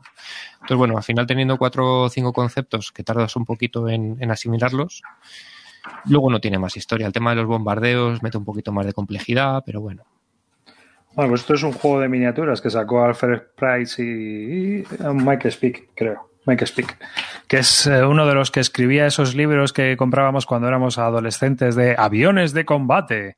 Sí, sí bueno, pues eh, él escribió este libro en 1978 para su club. Entonces, ¿veis? A ver si se ve un poco. A ver. Ahí. Ahora, sí. Ahí se ven los modelos de aviones, eh, los que lo estáis viendo en vídeo son modelos de aviones de estos de Tajima y todas estas cosas de maquetas, a unos 72 creo que eran, recortados por la mitad para con un fondo de nubes. Y entonces ahí jugaban, este era táctico uno a uno, ¿no? Entonces era, era un juego de miniaturas, pero es súper complicado. O sea, esto es súper claro. detallado. Es también de los de alabeo 3 grados uh, para arriba, alabeo 3 grados para abajo, ¿no? Pero bueno, pues aquí tenéis las fotos. Es un libro que yo pillé en Iberlibro porque una, me dio una temporada por buscar libros de este hombre y se puede encontrar pues, un pavo, dos pavos, tres euros. Entonces, bueno, pues venga, va, por tres euros un juego de miniaturas de, de Mike Speak. Y bueno, pues ves, aquí te cuenta cómo hacer el bombardeo con la miniatura a un barco. ¿eh? No sé. Sí, pues es algo parecido, pero mucho más simplificado. Claro, claro, es que Li- Libricon Wood pone en las notas de diseño que se basó en este. eh, una- la idea de, de cómo poner los, los aviones viene de este libro. Y me parecía curioso enseñarlo. Bueno, resumen, juego si te gustan los aviones y te gusta tener millones de counters con todos los aviones de la Segunda Guerra Mundial y sus fichitas y tal. Venga, Calino, cuéntanos, tío, porque el combat. Bueno, Mira, pues este ha caído recientemente, además. No llevo mucho con este juego, pero bueno, eh, no soy nada de, de juegos eh, operacionales, o sea, no me suelen gustar nada. Pero. Tácticos, dirás. Ay, perdón, tácticos. Pero es verdad que, bueno, empecé, es, es un grado un poco complicado, no es, no es un táctico, o sea, joder, eh, estratégico fácil, pero una vez que le coges el tranquillo y aprendes a jugarlo, te conoces todas las, las eh, posibilidades que te da una unidad, eh, pues eh, es un juego que te ofrece mucho y que te da mucho. Además es un juego que se juega en solitario, solo es para jugarlo en solitario. Yo lo he jugado a dos, pero es verdad que el juego está pensado para jugarlo en solitario. A dos se puede jugar. Eh, lo que te pone el juego es una situación en la que tú llevas pues un comando de americanos, generalmente contra alemanes, eh, y te ponen situaciones eh, pues las típicas de una aldea, un, un secuestro o lo que toque, entonces tú tienes que intentar llegar al objetivo que te pide ese escenario, ¿no? Todas las casillas de los alemanes las tienes eh, ocultas, tú no sabes lo que tienes enfrente y tiene una forma de jugar el alemán súper bien pensada. O sea, está, todas las acciones que, un, que el americano, que tú como americano puedes realizar, las puede realizar a su vez el, el alemán con un sistema exactamente igual al tuyo en el juego. Es decir, si tú puedes hacer una bomba, eh, lanzar una granada de una determinada manera, el alemán también te la puede lanzar a ti de esa misma manera. Esto todo que es súper chulo y que es súper interesante, convierte el juego en algo bastante complicado porque requiere que te sepas todas las acciones, porque en otro juego tú, por, lo, por, por ejemplo, se te ocurre empezar a aprender solo a disparar, pero es que de repente el alemán a ti te lanza una granada. Entonces tienes que saber el mecanismo de la granada porque aunque no quieras, te lo acaban de lanzar. Entonces tienes que saber cómo funciona ese, ese, ese, ese resultado, ¿no? Esa ejecución. Eh, a partir de aquí, eh, te terminas por encariñar con los eh, jugadores que llevas. O sea, tienes un ejército de cinco unidades, esas cinco unidades las divides, las llevas por tal, tienes un mando, tienes eh, infinidad de posibilidades para llegar al mismo objetivo, aunque juegues ese mismo escenario diez veces. No es un juego tampoco fácil, como os, os, digo, tampoco recomendable para todo el mundo, pues porque requiere ya un conocimiento un poco denso de reglas, eh, al que le necesitas meter muchas horas para aprender a jugarlo. Las reglas tampoco ayudan mucho, están bastante, son un poco obtusas y a partir de ahí, pues las dudas que tengáis, pero a mí...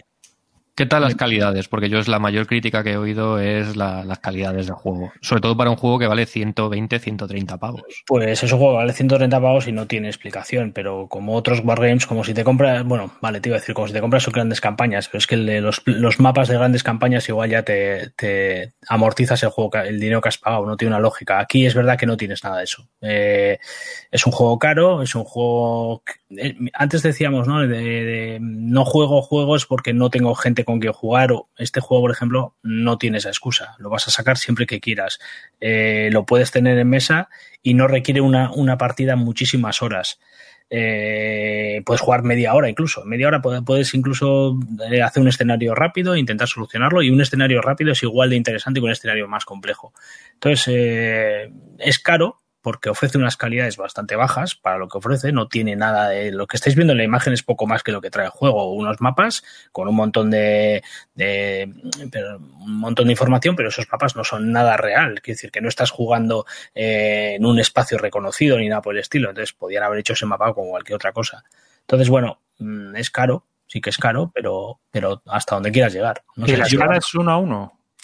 La escala es uno a uno. O sea, y solo llevas cinco tíos. O sea, es un comandos. Sí, sí, es un comandos. Puedes llevar cinco tíos. En algunos escenarios puedes llevar diez, pero, pero no tienes mucho más. Y ya La verdad los- es que no había investigado mucho porque como siendo táctico, pues tampoco a mí es una cosa... O sea, que es el sucesor de la- aquel antiguo Ambus. Sí, sí, sí, sí, es, es, es sucesor de Ambus. Yo no he jugado Ambus, pero en su momento llegué aquí porque me interesaba Ambus y un amigo con el que estaba jugando, estoy jugando a grandes campañas, me dijo, oye, mira esto. Y fue el, y, tengo que reconocer que el juego es muy difícil de acceder porque lanzar una granada es, es complicado de narices, no lo entiendes bien, en las reglas no te lo especifica bien, se tiene que ir a las fax, tienes que incluso hablar con el, con el diseñador en algunos casos, el, el documento que lo, que, que lo que lo que, te da el juego no está bien de, realizado. Entonces, al final, eh, el acceso es muy difícil. De hecho, yo conozco ya, eh, conozco cuatro personas que, te- que hayan jugado este juego. De esas cuatro, dos lo han vendido prácticamente sin jugarlo. Porque es que es muy difícil de acceder. Y yo llegué a, jugarlo más gracias a, a la persona que me recomendó, a Line, a Winley. eh, fue el que me lo recomendó y el que me ayudó a acceder al juego, porque si no, posiblemente hubiera tenido una idea mucho peor de la que tengo del juego. ¿eh?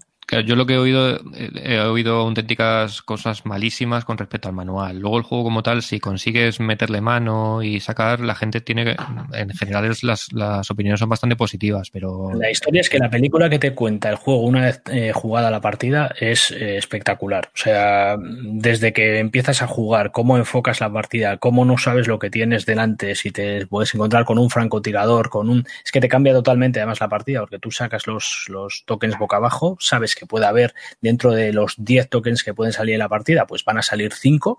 Y esos cinco, dentro podría haber una ametralladora, un francotirador y un no, sé qué, pero es que igual no ha salido un francotirador y ha salido no sé cuál. A mí una cosa del... de- Yo hablo totalmente de oídas, ¿eh? porque no, no sé... Pero una de las cosas por lo que he oído que funciona la mecánica que a mí me atraía, aunque tampoco me he metido porque a mí el, el táctico tampoco es, mi, es el Mm. campo que me interesa, es que tú al final das órdenes a todos y se ejecutan de una manera, digamos, simultánea, ¿no? Es decir... No. ¿No? Exacto, vale, pues exacto, lo he entendido mal. No, no, no simultánea. A ver, tú, por ejemplo, tienes, por ejemplo, ¿no? Tienes la, eh, a los Baker o a los Charlies, que los veis en la imagen, ¿no? Tienes a los Charlies, que son una- un grupo de cinco, y hay otro grupo de alemanes que, se, que conformarían otro, otro grupo de otros cinco, y otros cinco alemanes que son de otro grupo diferente. Entonces, hay una serie de iniciativas que van a salir por cartas. Entonces, eh, cuando salen esas iniciativas, en función de. Las tuyas, sí, las tuyas antes de que sepas qué van a hacer todos los alemanes, tú tienes que decidir qué hacen tus cinco. A eso, eso me refería, es decir, que tú tienes que dar, digamos, una orden general para lo que va a pasar para todas tus unidades en el turno. No, no, tú la orden es individual a cada unidad. Sí, Es una orden las cada tienes que dar todas a la vez. No es como decir, muevo este. Después de Claro. mover este, ahora, después de cómo ha ido, ahora decido mover este otro. Es lo que me refiero. Es, es lo que hace que no sea un juego matemático. Es decir, no, si tú sabes la reacción que va a tener eh, la ametralladora que tienes a dos metros, sabes cómo voy a reaccionar ante eso y voy a hacer algo que, pero de esta manera tú estás anticipándote y diciendo, bueno, yo creo que este va a hacer esto, entonces, y además la, la, la IA está muy bien pensada. La IA hace cosas que realmente cuando la, eh, te paras a pensar lo que ha hecho, eh, tiene, una, tiene una lógica. O sea, si tú disparas, la IA igual no te ha visto, pero se ha tirado al suelo. Se ha tirado al suelo, está cubierta, ahora es más difícil de darle, pero el tío ahora ya sabe que estás. Y no solo él, los otros cuatro que estaban con él ya te han, ya te han localizado. Entonces, todo lo que haces tiene una consecuencia y esa consecuencia para mí es lo que hace que este juego brille. Ha salido ahora, creo que salía ya la, la segunda, ¿no? La segunda versión. Sí, la segunda versión, que posiblemente entre también, pero me da un poco de miedo ya, porque entran, entran vehículos y, y, y ya la cosa, sí, la cosa se complica. Este ya es complicado, ¿eh? ya os digo que, que esto es complicado. Bueno, yo os voy a hablar, aunque ya salió en, en el propio canal de Bisbélica, de Fighting Formations, que ha sido quizás el táctico que me ha reconciliado un poco con los tácticos. Eh, este, porque yo tampoco soy muy de tácticos, no es un juego, no son juegos que a mí me, me apasionen, ¿no? Tenemos Pero- que buscarnos una de Celero. Para que Pero sí que es cierto, sí que es cierto que, bueno, eh, los tácticos y es a nivel de pelotón, que es una escala más grande, pues ya me llaman más la atención. Entonces, ¿por qué? Bueno, pues eh, con este 2020 tan atípico y jugando tanto en solitario, me puse a buscar algo que se pudiera montar fácilmente. Así que pensé que un táctico podía ser buena idea para jugar en solitario porque no iba a tener muchos counters en la mesa. No es como un operacional donde a lo mejor tengo 400 counters. Entonces, si de un día para otro tengo que mover el tablero donde están montados o tengo que quitar las cosas de sitio o no es lo mismo. Es, es más, eh, estos tableros los estoy montando en posta póster de estos de 45 por 60 o 50 por 60, una cosa así. Y eh, claro, me caben hasta aquí al lado en la mesa del ordenador si es necesario que los, los aparte de la mesa donde está habitualmente los juegos, ¿no? Por una razón o por otra, porque al final mi casa es multiusos y se usa para todo. Entonces, no puedo monopolizar un espacio yo solo. Eh, entonces, mirando listas y buscando, di con este Fight Informations de Chad Jensen, que es un juego muy infravalorado para mí. Es decir, es un juego que, mucha gente no ha tenido en cuenta o que ha jugado dos escenarios y lo ha, lo ha guardado en la estantería porque dice, joder, esto no hay por dónde cogerlo. Y es que realmente tiene un poco ese problema de que eh, tiene un escenario de introducción muy sencillo, pero el siguiente escenario ya no es, o sea, la lógica de los escenarios no es la que debería haber sido a la hora de haberlos mostrado en el playbook, sino que los han colocado cronológicamente y eso ha sido un fiasco, porque el, primero, el segundo y el tercer escenario son de los más grandes que hay en el juego. Muchas horas, mucho trabajo, muchos counters, cuando el siguiente que hay que jugar es el noveno, que tiene, me parece que seis counters por bando. Entonces, mm. son escenarios que si vas jugando según una lista que hay en las FAC, vas aprendiendo a jugar cada vez mejor, el juego eh, lo vas interiorizando porque no es un juego al uso donde hay unas fases en las que tú digas, pues ahora mueves, ahora atacas, ahora puedes contraatacar. No, aquí hay una libertad absoluta. Tú tienes unos cubitos en una tabla de órdenes y depende de dependiendo de dónde hayan salido esos cubitos, porque se hace unas tiradas, puedes decidir qué es lo que vas a hacer en ese momento. Y hacerlo lo que también requiere es que le vas a dar puntos de iniciativa al contrario que los va a gastar a su vez para hacerte la puñeta a ti haciendo órdenes. Entonces, hay un toma y daca continuo, tienes que pensar muy bien qué es lo que vas a hacer y requiere también que decidas qué es lo que vas a hacer, si vas a mover, si vas a disparar, si vas a hacer fuego de oportunidad, que es una de las cosas que más me ha gustado este juego, cómo está representado el fuego de oportunidad, porque me parece que es muy orgánico. Cualquiera puede, eh, es decir, si tú disparas a una unidad, esa unidad te puede volver fuego. Y si es fuego, no solo esa unidad, sino cualquier unidad que haya visto que has disparado, te puede devolver fuego. Entonces, se crean unos combates orgánicos que están muy chulos. No sé, tú, Cali, no lo has jugado, ¿no? También. Sí, yo de hecho llegué por ti a este juego. Eh, te había escuchado hablar de él. Eh, es un juego que no lo encontraba barato, o sea, eso, pero en el, en, el, en el Black Friday estaba por 30 euros, creo que está este juego. Y ahí lo compré. Y me pasó lo que me estás contando. Empecé jugando un escenario, bueno, empecé jugando solo y como veía que los escenarios bestias estos tenían tropecientas unidades, empecé jugando escenarios pequeños. De ahí pasamos a jugar esos mismos escenarios con otro compañero. Pero en el momento en que monté un escenario de dos mapas, eh, la cosa se distorsiona.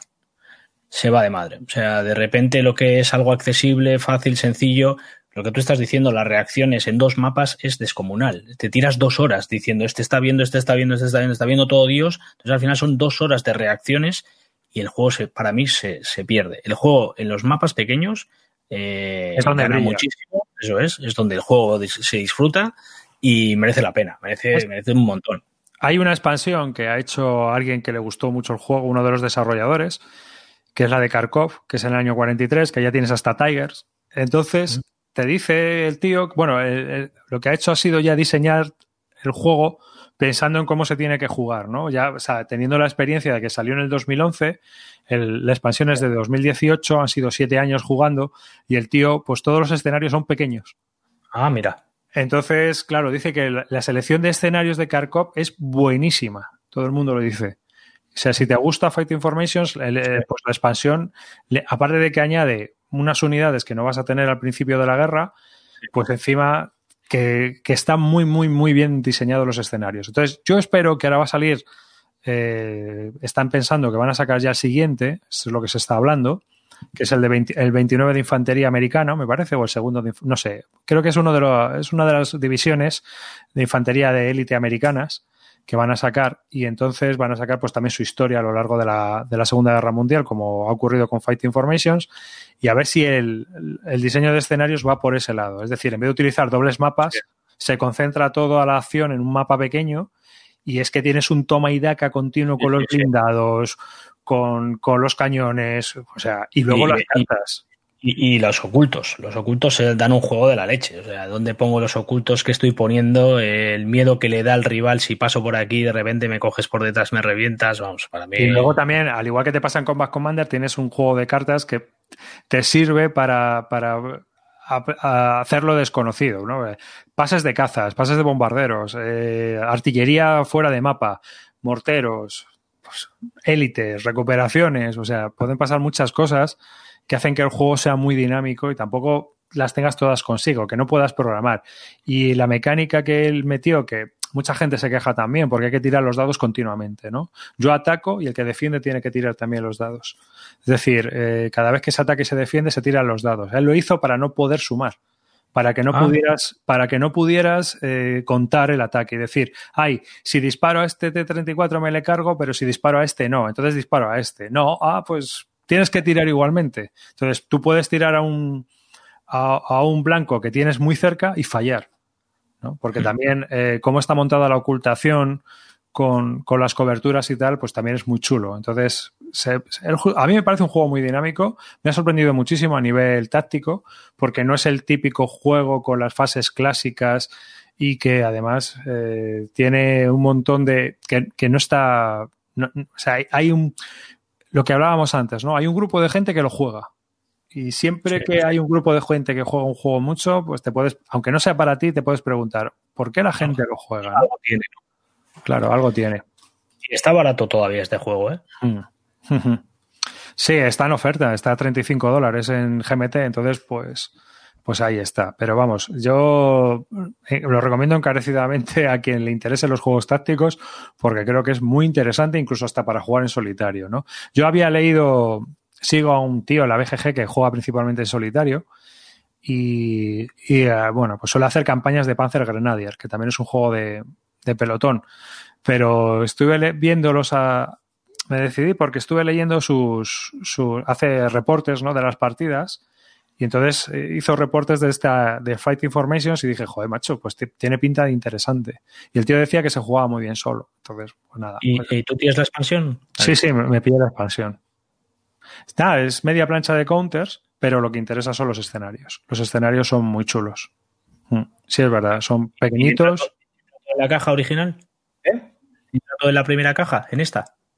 Sí, te entra todo. No, yo lo tengo en las dos cajas porque tengo dos bandejas de counters. Entonces, en una tengo las bandejas de counters y en otra tengo todos los libros. Vale. Lo, lo, he dividido así. Ah, pues me has dejado ya los dientes largos, ya, ya el primero sí, que tengo. Sí, sí. no, está chulo. Bueno, Río Salido, esto es tuyo, tío. Oh. Este me tiene a mí caliente también. A ver, venga, suelta. Suelta, suelta. Este eh, lo vamos, vamos, el... Preséntalo, preséntalo. Vamos a hablar de Brazen Charrios Battle for Tobruk 1941, este, de la serie BCS. Este es el tercer juego de BCS, de, de, de la serie que, que empezó con, con, las Blitzkrieg. Y, y, bueno, lo que intenta reflejar un poco son las, las, las distintas batallas que hubo alrededor de Tobruk durante, durante la campaña de África. Eh, aquí tenemos a, a Rommel en su máxima esplendor. Y es un, es un juego con dos, creo que son dos, tres mapas, bastante grande, pero es con operación, operacional. Es, es opera, bueno, la gente discute si esto es operacional o es gran táctico. Y yo creo que está entre medias, ¿no? Está en, en una, en, un poco entre medias del gran táctico y el operacional. Eh, es un juego, yo ya hablé un poco del anterior Bisbélica de, lo que es BCS, es un, sistema que aporta cosas muy, muy, muy novedosas al, mundo del Wargame, ¿no? Entonces, eh, para mí ha dado en el clavo de, reflejar lo que son las batallas o el funcionamiento de, de, de formaciones, ¿no? Es un juego muy, muy orientado a que tú manejes tus formaciones más que tus fichas individuales, más que tus, tus counters. Está muy, muy centrado a que tú tengas una visión un poco eh, de decir, bueno, ¿por qué zonas van a operar mis, mis, mis, mis formaciones y cómo van a luchar contra las formaciones del enemigo? Eh, es un juego muy dinámico de jugar en persona. Nosotros esto lo montamos en el Club Dragón y empezamos a jugar la campaña cuatro personas, dos, eh, dos en el eje y dos en, en, la Commonwealth. Se juega muy bien también por equipos, porque tú puedes definir que cada una de las personas lleve alguna formación. Y lo que molaba para mí es que tiene una de las reglas eh, opcionales, aunque no en el Brazen Chariots te obliga a utilizarla, y es la regla de órdenes escritas que es, tú al principio del turno tienes que decir una orden más o menos eh, de, de, dónde va a moverse y dónde va a operar cada una de las formaciones. Y una vez que empieza el turno, tú tienes que seguir esa, esa orden, ¿no? Y intenta un poco reflejar un poco lo que es la, la simultaneidad del turno. Es decir, tú has dado tus órdenes a que tus unidades tienen que tomar estos objetivos y no porque un ataque haya ido mal, eh, los panzer que van por el otro lado van a echarse para atrás. Ellos le has dicho que tienes que ir a tomar Bardia y allá que van. Y pues te, te obliga a lidiar un poco con, con, con ese tipo de situaciones y, y, está muy divertido. A mí me gusta mucho la, la serie como tal. Eh, el único problema que tuve con esta partida y es que nos pilló la mitad, eh, la mitad de la partida en medio del confinamiento y la tuvimos que abandonar. Y ahí se, se, quedó a medio, a medio terminar la campaña. Luego, dos de las personas con las que estábamos jugando la han continuado ellos, que sí que han podido ir al club a seguir jugando. Y ahí, ahí la siguen jugando. Y la verdad es que lo están pasando también muy bien, la están gozando. ¿Qué juego de los tres se accede a la serie mejor? El segundo de la serie, que es eh, las batallas de Caserín, que es el Baptist by Fire, es el más sencillo, eh, por, por, un, por, por, mapas también son dos mapas y tiene pocas unidades. Eh, el único problema que yo le veo es el juego ideal para iniciarse, pero que le veo quizá poca rejugabilidad. Uh -huh. Aunque yo lo he jugado muchas veces porque es un juego, este yo creo que es el juego que más veces he enseñado a alguien a jugar y al final siempre enseño a jugar con el Baptist by Fire. Pero yo creo que por cómo es el sistema, por la movilidad que tiene el sistema, por, por el espacio que aquí tienes para mover, para maniobrar, este es el juego donde yo creo que realmente brilla. El, el primero, el Last Blitzkrieg, es un monster de seis mapas y mil y pico counters, aunque se puede jugar por escenarios bastante bien.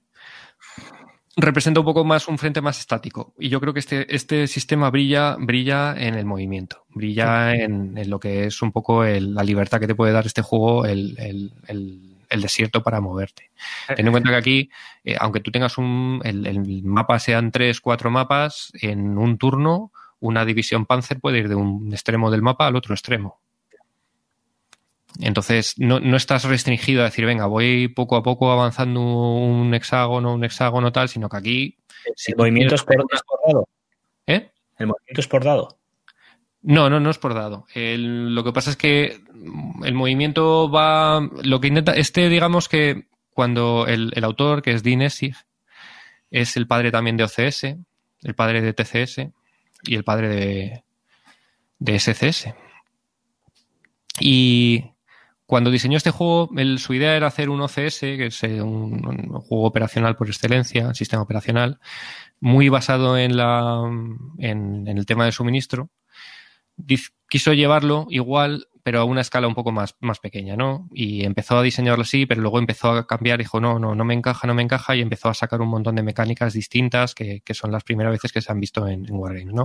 Pero bueno, al final, entre al final el, el, movimiento está definido por lo que son tu suministro, aunque está, es un, está muy abstraído, pero no te, no te lleva a que lleves un conteo tan brutal como en OCS que hace que las partidas en directo sean muy, muy complicadas de llevar sino que aquí es una tirada de dados donde hay unos modificadores dependiendo de cuál es tu situación y eso te va a marcar cuán lejos te puedes mover. Y luego, aparte, cada las unidades pueden volver a hacer una segunda activación si tienen suerte, si, si se lo permite su, digamos, su liderazgo, y eso al final te permite que tú te puedas mover dos veces seguidas en un turno.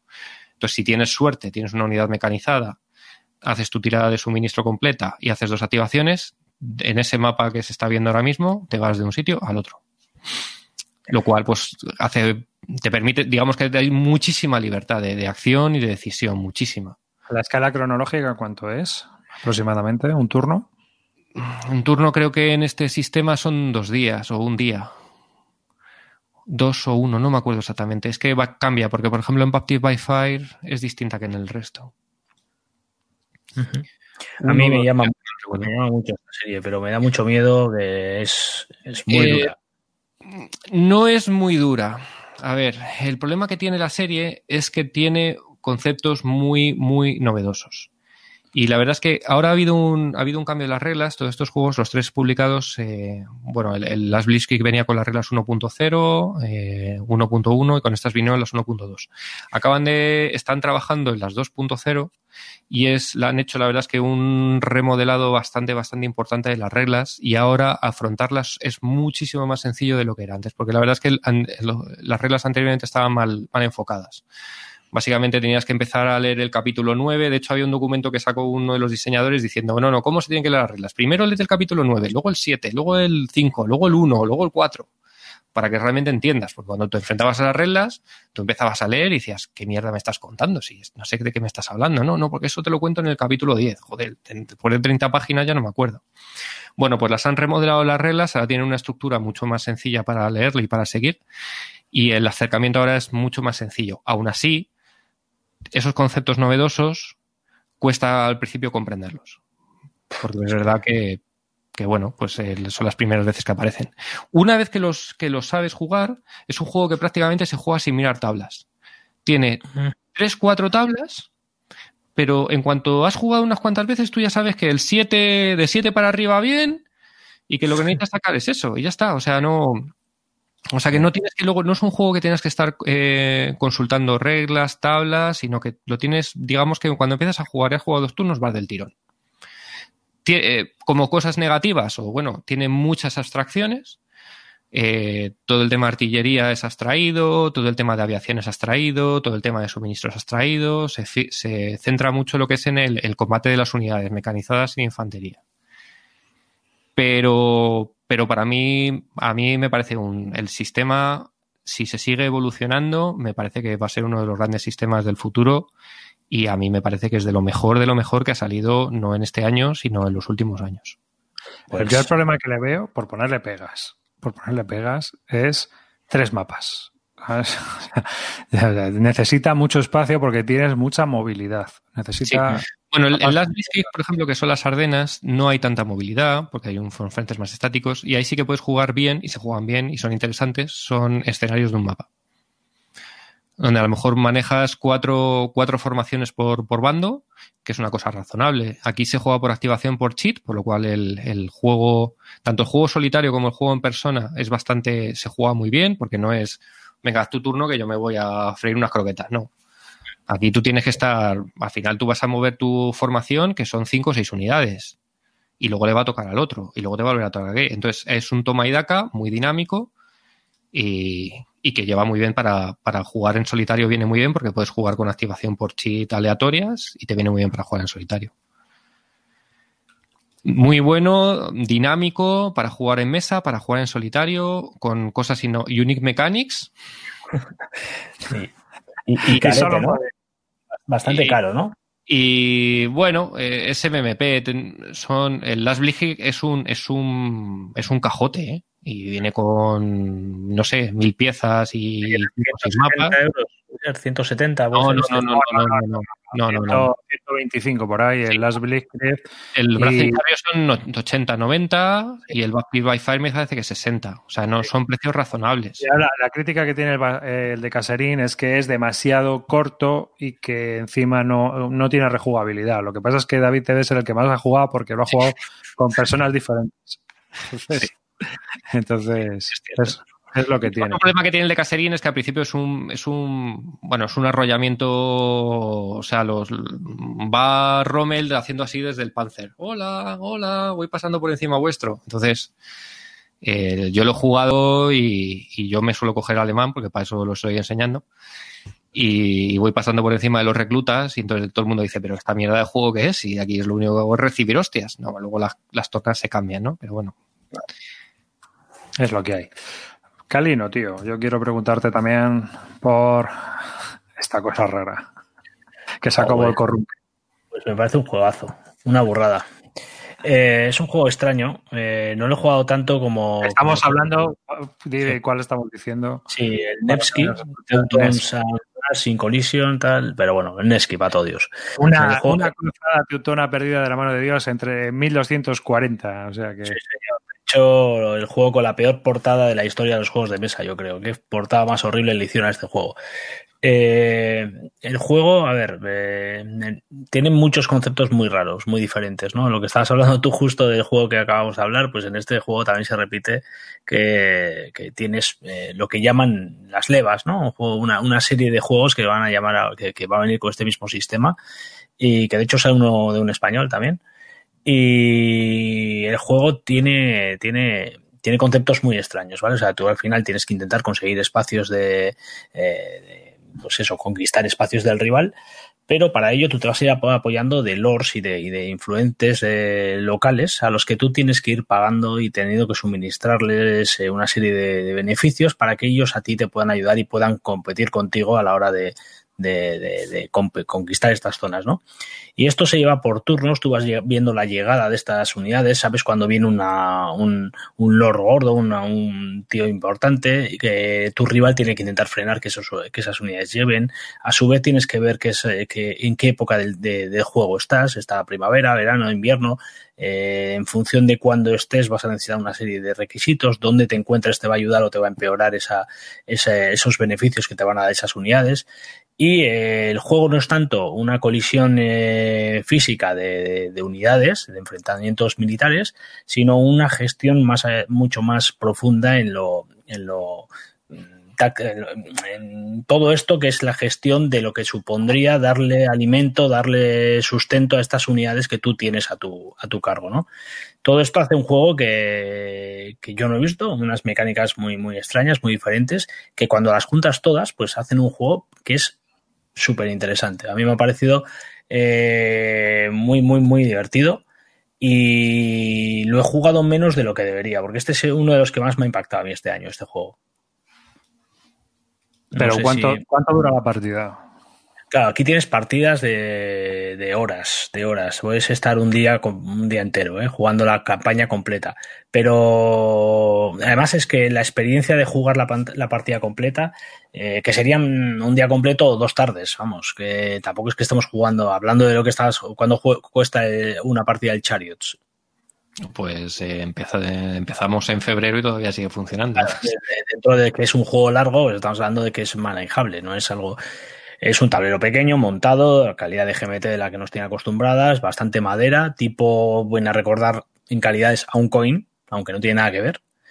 Eh, y lo que tiene el juego es eso, que tiene cosas muy diferentes. Y ese sistema nuevo de levas que está implementando este juego, que lo van a llevar a, otras, a otros juegos de la misma serie, creo que va, va, a resultar muy interesante, sobre todo los siguientes, porque este, este lo hace un poco más complejo, eh, los siguientes creo que son un poco más simplificados y creo que va a ser más interesantes. Este juego, eh, todo lo que tiene de, esta gestión que, que, tiene el juego de, eso, con estas, estos lores y todo esto que os estoy intentando explicar, eh, es todavía un poco complejo en este. Creo que los demás vienen algo más, más simplificado.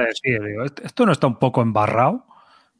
Eh, cuando lo lees parece un barullo de temas que no tienen ninguna lógica, pero a medida que en cuanto lo pones encima de la mesa le encuentras la lógica. Lo que pasa en este es que influye mucho pues, el tema de invierno, verano, el hielo congelado, ahora lo que es un río eh, pasa a ser un camino, antes necesito un barco, el barco ahora ya no va mal en los barcos y necesito trineos, entonces esto es lo que embarulla un poco el juego, pero es que funciona a las mismas maravillas. Yo esto creo que es un juego eh, para probarlo por lo menos porque lo que te ofrece esto yo no lo he visto en ningún juego. Yo esta campaña leí sobre ella en un libro de John Keegan, que es, trata sobre la guerra en general. Es, he oído hablar de Es un ensayo sobre la guerra, que está muy bien, os lo recomiendo.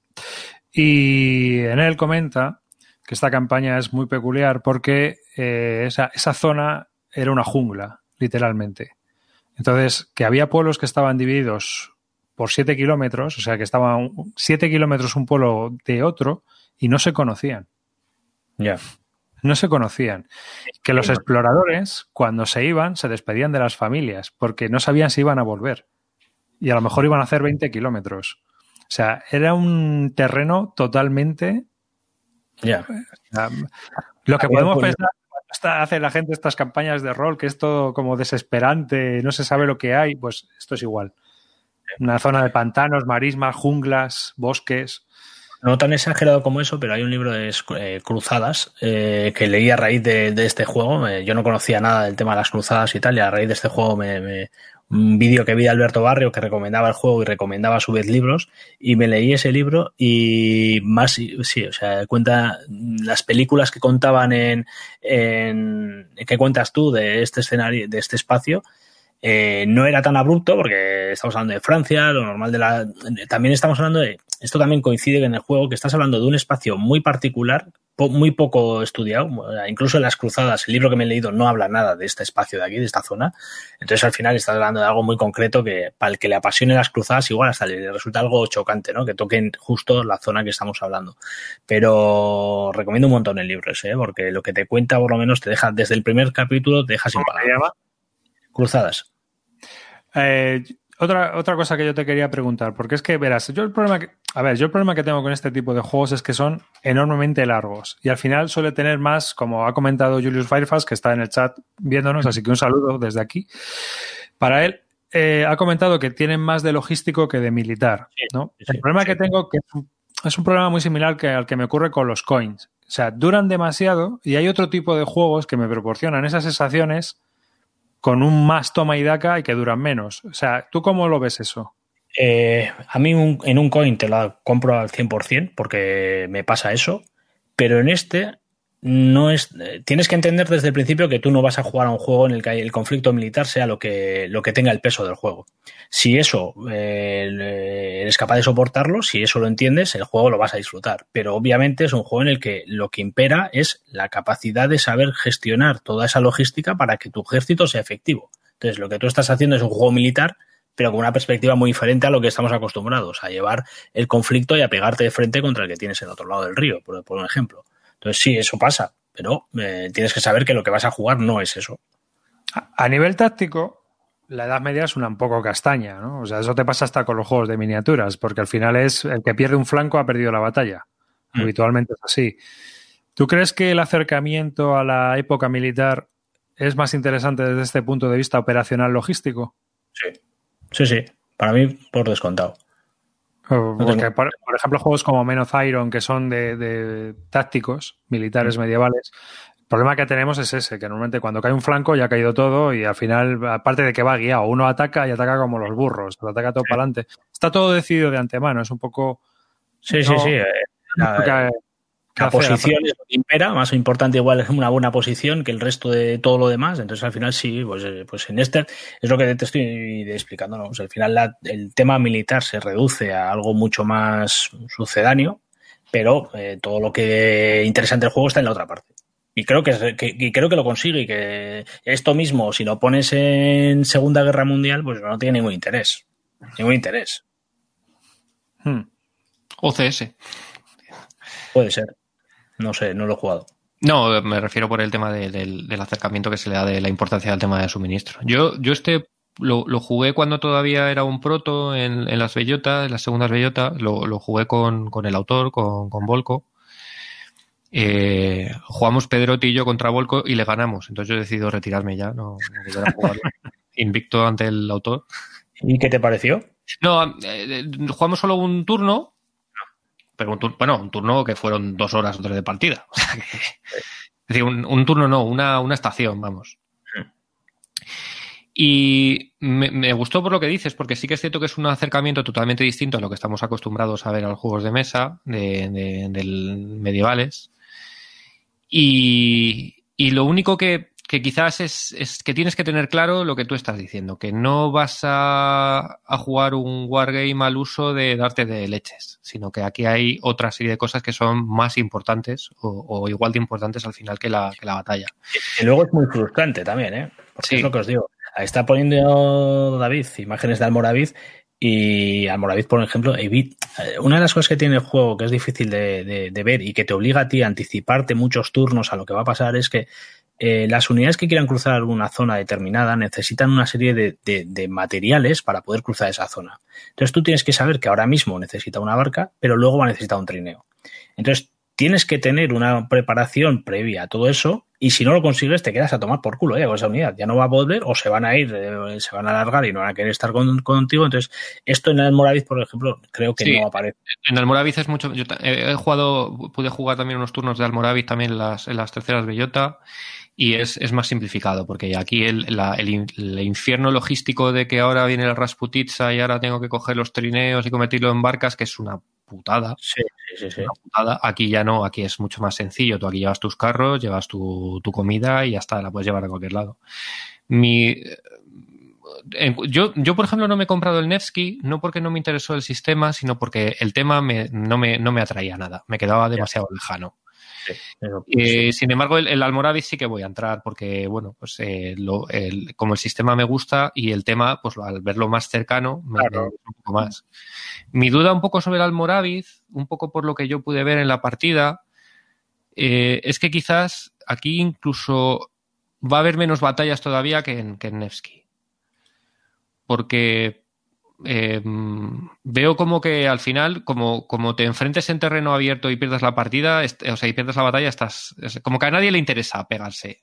Yeah. O sea, no, no, hay interés por, por batallar. No hay porque... un incentivo, ¿no? Por, por pegarse de, de, leche. Es que es demasiado, puede que sea demasiado decisivo y dices, joder, si es que me la estoy jugando a una batalla, ¿no? Entonces, bueno, no sé, eh, un poco la impresión a lo mejor es esa de, de, mucho preparar, mucho preparar, mucho preparar para que haya una batalla final, ¿no? Pero no, no he jugado lo suficiente como para, para tener la, realmente la perspectiva. Otra de las cosas que, que me ha pasado a mí al jugarlo, pero es por desconocimiento, por haber jugado la primera vez, es que a mí me genera mucho análisis parálisis este juego. Sí, lo hace.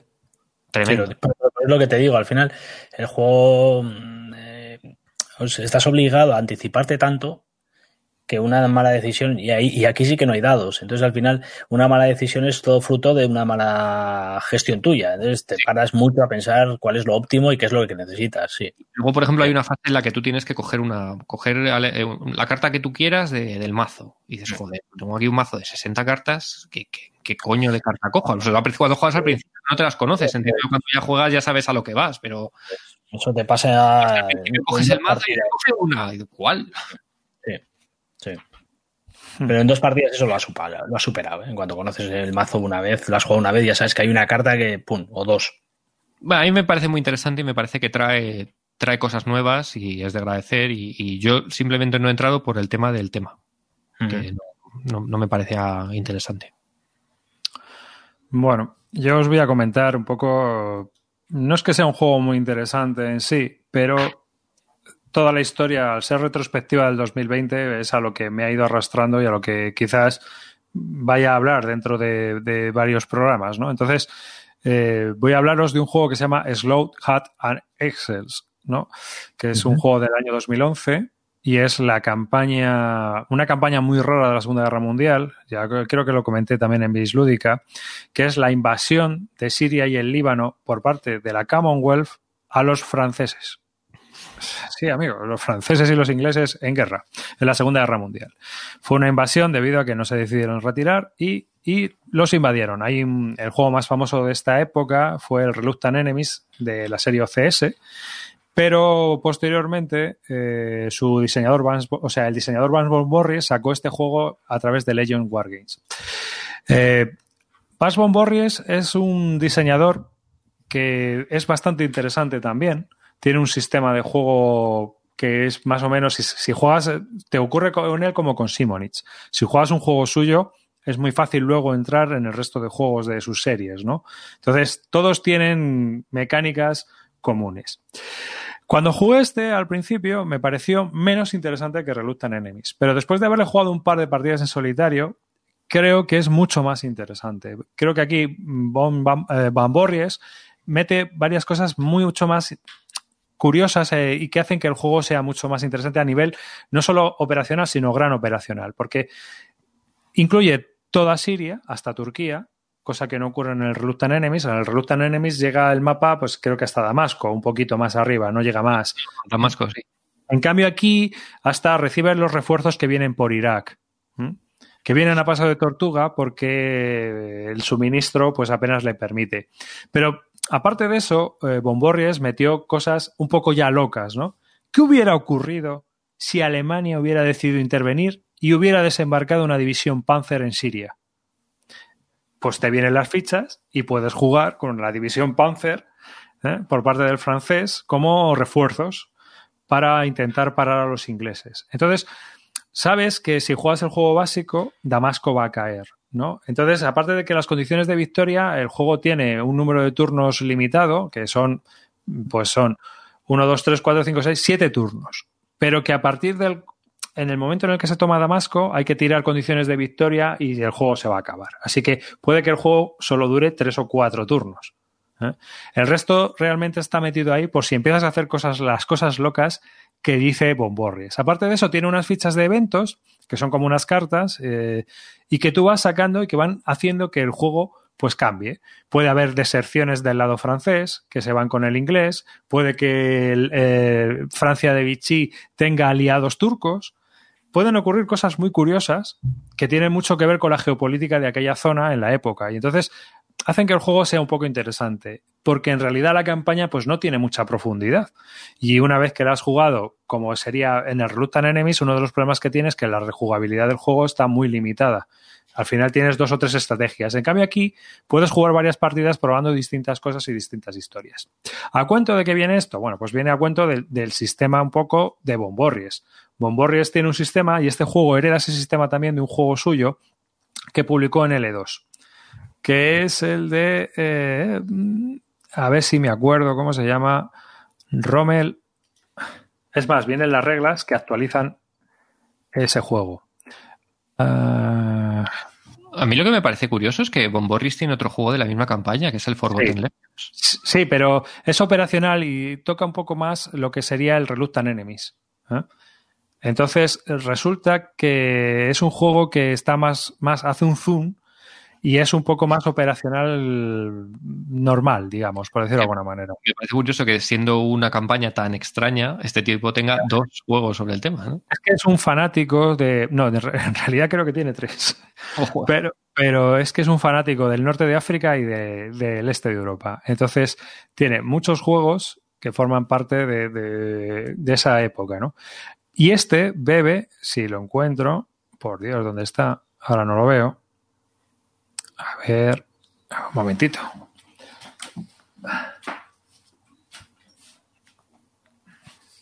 Yo de este ni había oído hablar, ¿eh? A ver, perdón. No, no, la de la- Bueno, este es el otro juego que tiene de la campaña, que lo sacó en 2018, aunque yo todavía no lo he podido probar. Este es el que yo decía que, que, que viene, Claro. bueno, viene, tiene este y el Bloody Karen dentro del Sí. juego. Sí, este es el de la carrera a Damasco, ¿no? Esta es, es la zona, este es el Bloody Keren, que es la zona de, de Etiopía, con los italianos. Y aquí está la larga carretera a Damasco, ¿no? Pues bueno, pues esa es la zona de la invasión a, a lo que fue Damasco, que fue la caída también un poco del, de, de la campaña. Pero tiene otro creo que puede ser interesante que se publique y que creo que Compass está detrás de él y que fue publicado por L2 y es toda la campaña también del norte de África en dos mapas con el mismo sistema de juego que al final no es un sistema muy complicado ¿no? y que tiene un montón de escenarios pequeños. Y lo que el tío hizo en este juego es toda la guerra de África en escenarios entonces tienes escenarios divididos por, por partes y vas haciendo pues toda la guerra con los distintos escenarios que tiene. Y este sistema es una simplificación que también utiliza para, eh, bueno, Caserín, que también lo ha sacado hace poco por, por Compass Game. Es uno de los juegos que, que ha sacado también. Y que eh, ha sacado hace poco Compass sobre la campaña también de Caserín, de lo que estábamos hablando antes de, de este del joder, el Baptiste by Fire de BCS, ¿no? Mm. Pues aquí este hombre tiene uno con su sistema de juego sobre eh, la campaña de Caserín. Entonces, eh, él lo que quiere es publicar todos los juegos que publicó en su momento en revistas y en otras, en otras eh, antiguas editoriales en los años 80, 90.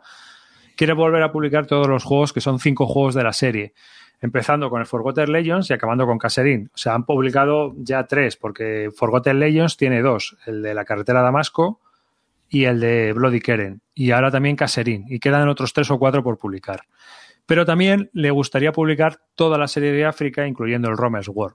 Y aparte de eso, sabéis que ahora GMT va a volver a lanzar el S-Front, que es ese pequeño monster que es, digamos, la competencia de OCS a nivel operacional. Y que son estas reglas un poco más detalladas. ¿no? Es, el, es el mismo sistema de juegos, es el, más o menos el mismo sistema logístico y es el mismo desarrollo de combate.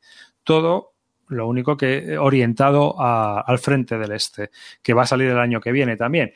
Y que, bueno, pues estamos ahí viendo qué vamos a hacer, si, si le echamos un ojo o no, porque es un monster, pero el tema es que. Es un, monsters.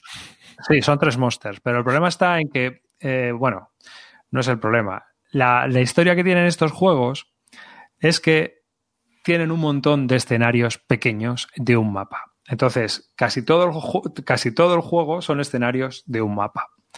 Y eso lo hace muy interesante porque lo hace jugable. Entonces, no, no, no. Aquí lo que queremos es montar los tres juegos juntos, los, sí. los 18 mapas. Sí, pero ya sabemos, ¿verdad, Calino? Que al final jugamos muchos escenarios de la Guerra Civil Americana y de vez en cuando jugamos una campañita por Basal, ¿no? Totalmente. Totalmente. Entonces, entonces, bueno, pues esto puede ser una solución operacional, ¿no? para, para, jugar muchos escenarios y sobre todo en el frente del este. Y si es con el mismo sistema, pues ya está. A mí el sistema me gusta. Creo que es un sistema un poco clásico, pero que no es antiguo. O sea, no se le ve pasado, ¿sabes? El tío lo tiene muy bien desarrollado eh, y es muy distinto. Por, por, ejemplo, solo pueden hacer explotación las unidades blindadas, ¿no? O sea, o solo pueden hacer overruns las unidades blindadas. Tienes que ir pensando cómo diablos hacer las cosas. En este Barbarossa, por ejemplo, para no meter reglas de cromo, para no hacer que los soviéticos hagan unas cosas y los alemanes otra, todo eso está en la, en la fase de, juego. Es decir, los alemanes, por ejemplo, pueden mover y luego atacar. Y en cambio los soviéticos, como tenían una doctrina muy distinta durante la Operación Barbarossa, mueven primero sus unidades blindadas y atacan. Y luego mueven sus unidades de infantería y atacan. Por lo tanto, no se pueden coordinar, lo cual parece una gilipollez, pero crea un montón de situaciones donde el ruso está desesperado. Porque no puede tener apoyos de, las, de la, los blindados que tiene al lado, ni los blindados tienen apoyo de la infantería. Y los alemanes, en cambio, van totalmente coordinados y sumando todos sus puntos de fuerza contra los soviéticos. Yeah. Hasta que se quedan sin gasolina. Entonces. Estos juegos han estado en, en el P500 durante años. Sí, sí, llevan como. El corte, o sea, con, con 2.000, 3.000 pre-orders, me parece, y, pero, pero años y años, y no, no salía de adelante. Pero ya parece que por fin el, el, de Army Group Center está ya. Está en la cocina ya. Sí, sí, sí. Ya, eh, aparte de que creo, creo que enseguida ya va a salir el norte y luego el sur. O sea, van ya de seguidos. Bomborris estuvo comentando en Cosig War que ya estaba, ya estaba haciéndolo. O sea que los veremos pronto otra vez. O sea, esperemos que estén en la, en la imprenta pues lo más rápido posible. ¿Eh? Me, me, suena haber leído en Consin que, que, Army Group Center estaba ya preparado para imprimir. Mm. Pues a seguirlos de cerca.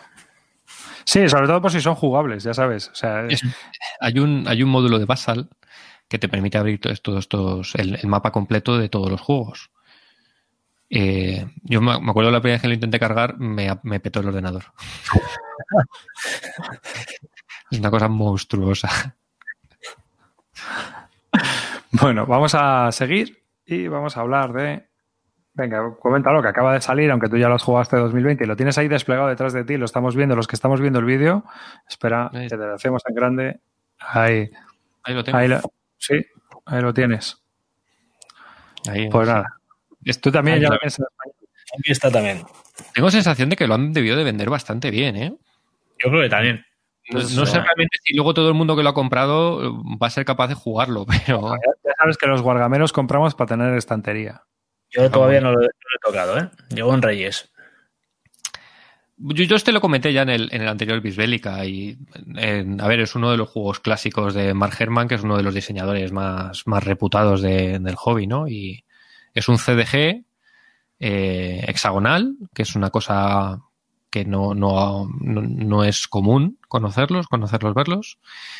Y, y, es un juego muy interesante, pero es un juego duro. Es un juego duro. No, para mí no tanto de reglas, aunque me parece que, que las, el manual de reglas como tal es bastante mejorable, porque está escrito muy a lo americano y muy...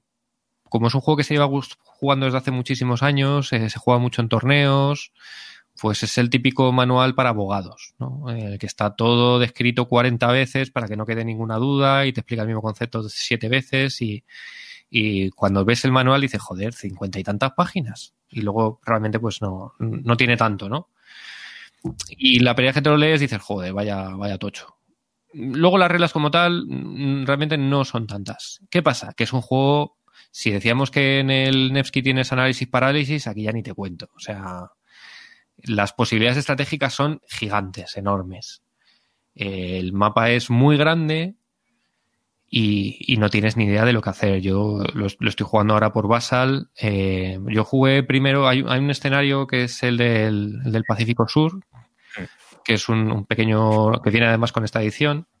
Primero salió la revista C3I, pero ahora lo han metido en la edición. Eh, jugué primero dos partidas a ese escenario y bueno, ya te cuesta, pero realmente cuando das el salto al, juego general, dices, joder, o sea, es que no, no, vamos, mm, necesitas jugar bastantes veces para, para entender realmente qué es lo que tienes que hacer y cómo tienes que organizar.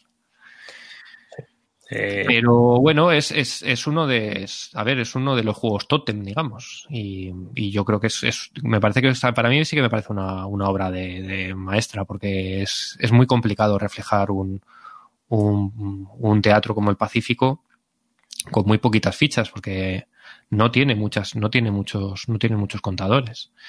Y luego, aparte, llevarlo también al tema de CDG. A mí lo que se me, se me está haciendo difícil, por yo no lo he llegado a jugar, lo he despegado, me he ido las reglas dos veces. Y a mí lo que se me hace difícil es cuando están todos los tokens y todo puesto en el tablero, no soy capaz de ver fácil dónde está el suministro, de dónde llega, eh, a qué, unidades pueden hacer ZOC, cuáles no. Eh, me bloqueo un poco con todo este asunto todavía. Sí, eh, la verdad es que es uno de los juegos que se juega muy bien por Basal.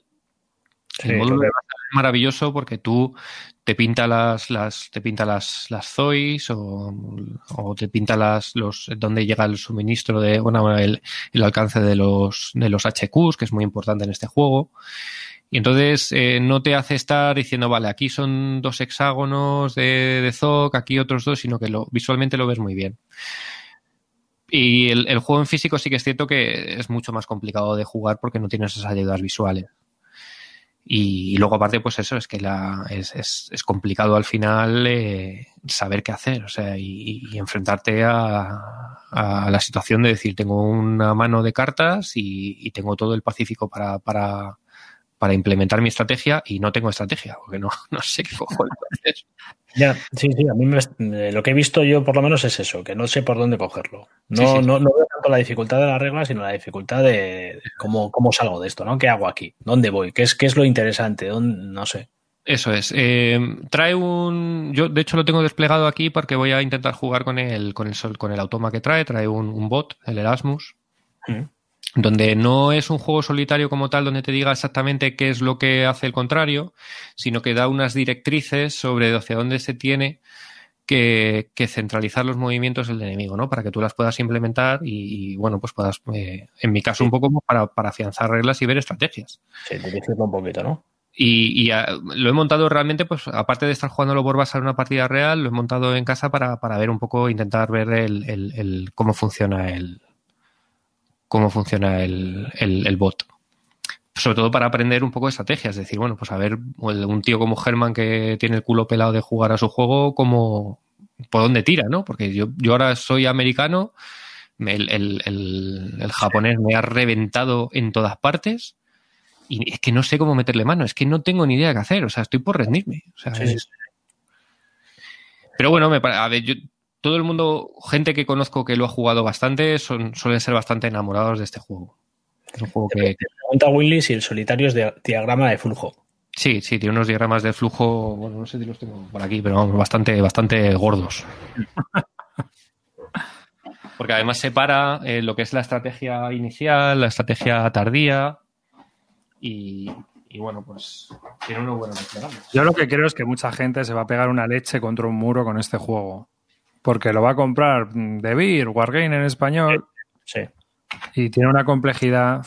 Mira, espera, que lo voy a poner en grande para los que están viéndolo en vídeo. Y, luego- y esto es solo el americano, ¿eh? Bueno, si te confinan otra y ya tienes papel. Sí, el- telita. Sí, sí, sí. Son tres folios, tres DIN A4 por, los, dos- por las dos caras en apaisado. Básicamente. No te dicen, lo- no te dicen, coge esta unidad y llévala aquí. No te dice, céntrate en tomar las célebes. Sí, sí, sí. Tómate los huevos. No, yo en pocos juegos me he sentido tan tan tan eso, tan perdido, o sea, no saber de cómo empezar, o sea, no. Bueno, yo en el Fate Information también estuve al principio mirando el mapa diciendo de puta madre, ¿y ahora qué? Sí, no, no, no tuve esa no sé, no. O sea, pero vosotros Este yo creo que es el juego ideal para tener un sensei que te enseñe. Sí. y el Pacific War que está en preorden en GMT, esa bestia parda de los tiempos de Balon Hill, que es la versión operacional de este. A mí me ya ha dicho que no, que no va a balancear los escenarios. Yo esto es así y ya está. Sí, Históricamente salió así y es así. Yo, yo no lo he jugado, pero como que como lo que me han dicho es que es asequible, que es un juego bastante asequible y bastante interesante, ¿eh? Para jugar por escenario sí, porque es toda la guerra del Pacífico. Lo que no es, lo que es injugable es la campaña. Eso es una fumada de bueno, lo meterían ahí por una cuestión de marketing, pero yo creo que no era ni la intención de Mark Herman. Yo creo que Mark Herman la intención que tenía era de crear un juego con todas las operaciones del- de lo que es el. Sí, sí, sí, sí. Que sí, Eh, sí. tampoco hay, no hay prácticamente eh, a nivel operacional del Pacífico, no hay prácticamente nada. Pero, ojo, eh. Eh, Ojo. Si queréis hacemos un día una lista, pero hay unos cuantos. eh, Birmania y eso sí, pero en las islas, Ah, ¿de qué? De, de lo que son las islas, de las campañas. claro, o sea, algo que te toque, pues yo qué sé, eso. eh, mm, bueno, hay muchos naval, por ejemplo, todo Command así. Hmm. Sí, El Racing Sun es un módulo que te vienen todas las batallas y operaciones del Pacífico. Pero si te refieres a una isla en concreto, no sé, claro. No, la isla no, porque al final la isla, pues, por ejemplo, tiene los D-Days en Taragua, en Peleliu, Sí. pero me refiero a algo, pues no sé, que te. mm, No, no sé. eh, no, no, no se me ocurre así una cosa que mezcle aeronaval y, tierra. Y te dé lo que una- veo- con, con- con todo. Creo que, Hay que este de barcos, eh, ya le pueden hacer los hexágonos más gordos, ¿eh? Eso es también, sí. Porque Sí, sí. madre, hay apilamientos. Sí, que, encima cada hexágono debajo tiene información. Que es el coñazo. Es que, ¿dónde hostias tengo yo ahora el suministro? Búscalo ahí. Pues no sé, yo. Este, este eh, Pacific War es que tiene como 2.000 preórdenes. Es una barbaridad de reservas.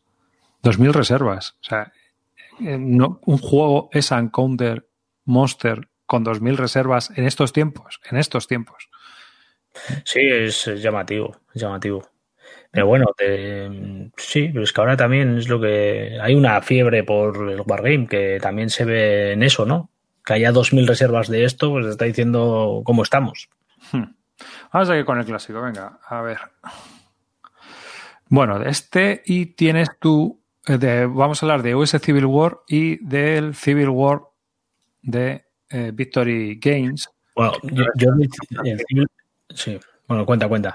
No, cuenta tú primero si quieres y luego yo cuento un poco la evolución, ¿no? Que es lo que ha hecho este tío con, con The US Civil Yo, yo casi te voy a dejarlo. A ver, yo he jugado al Civil War una única partida en la que he estado, eh, o sea, dificilísimo, me, ha resultado dificilísimo.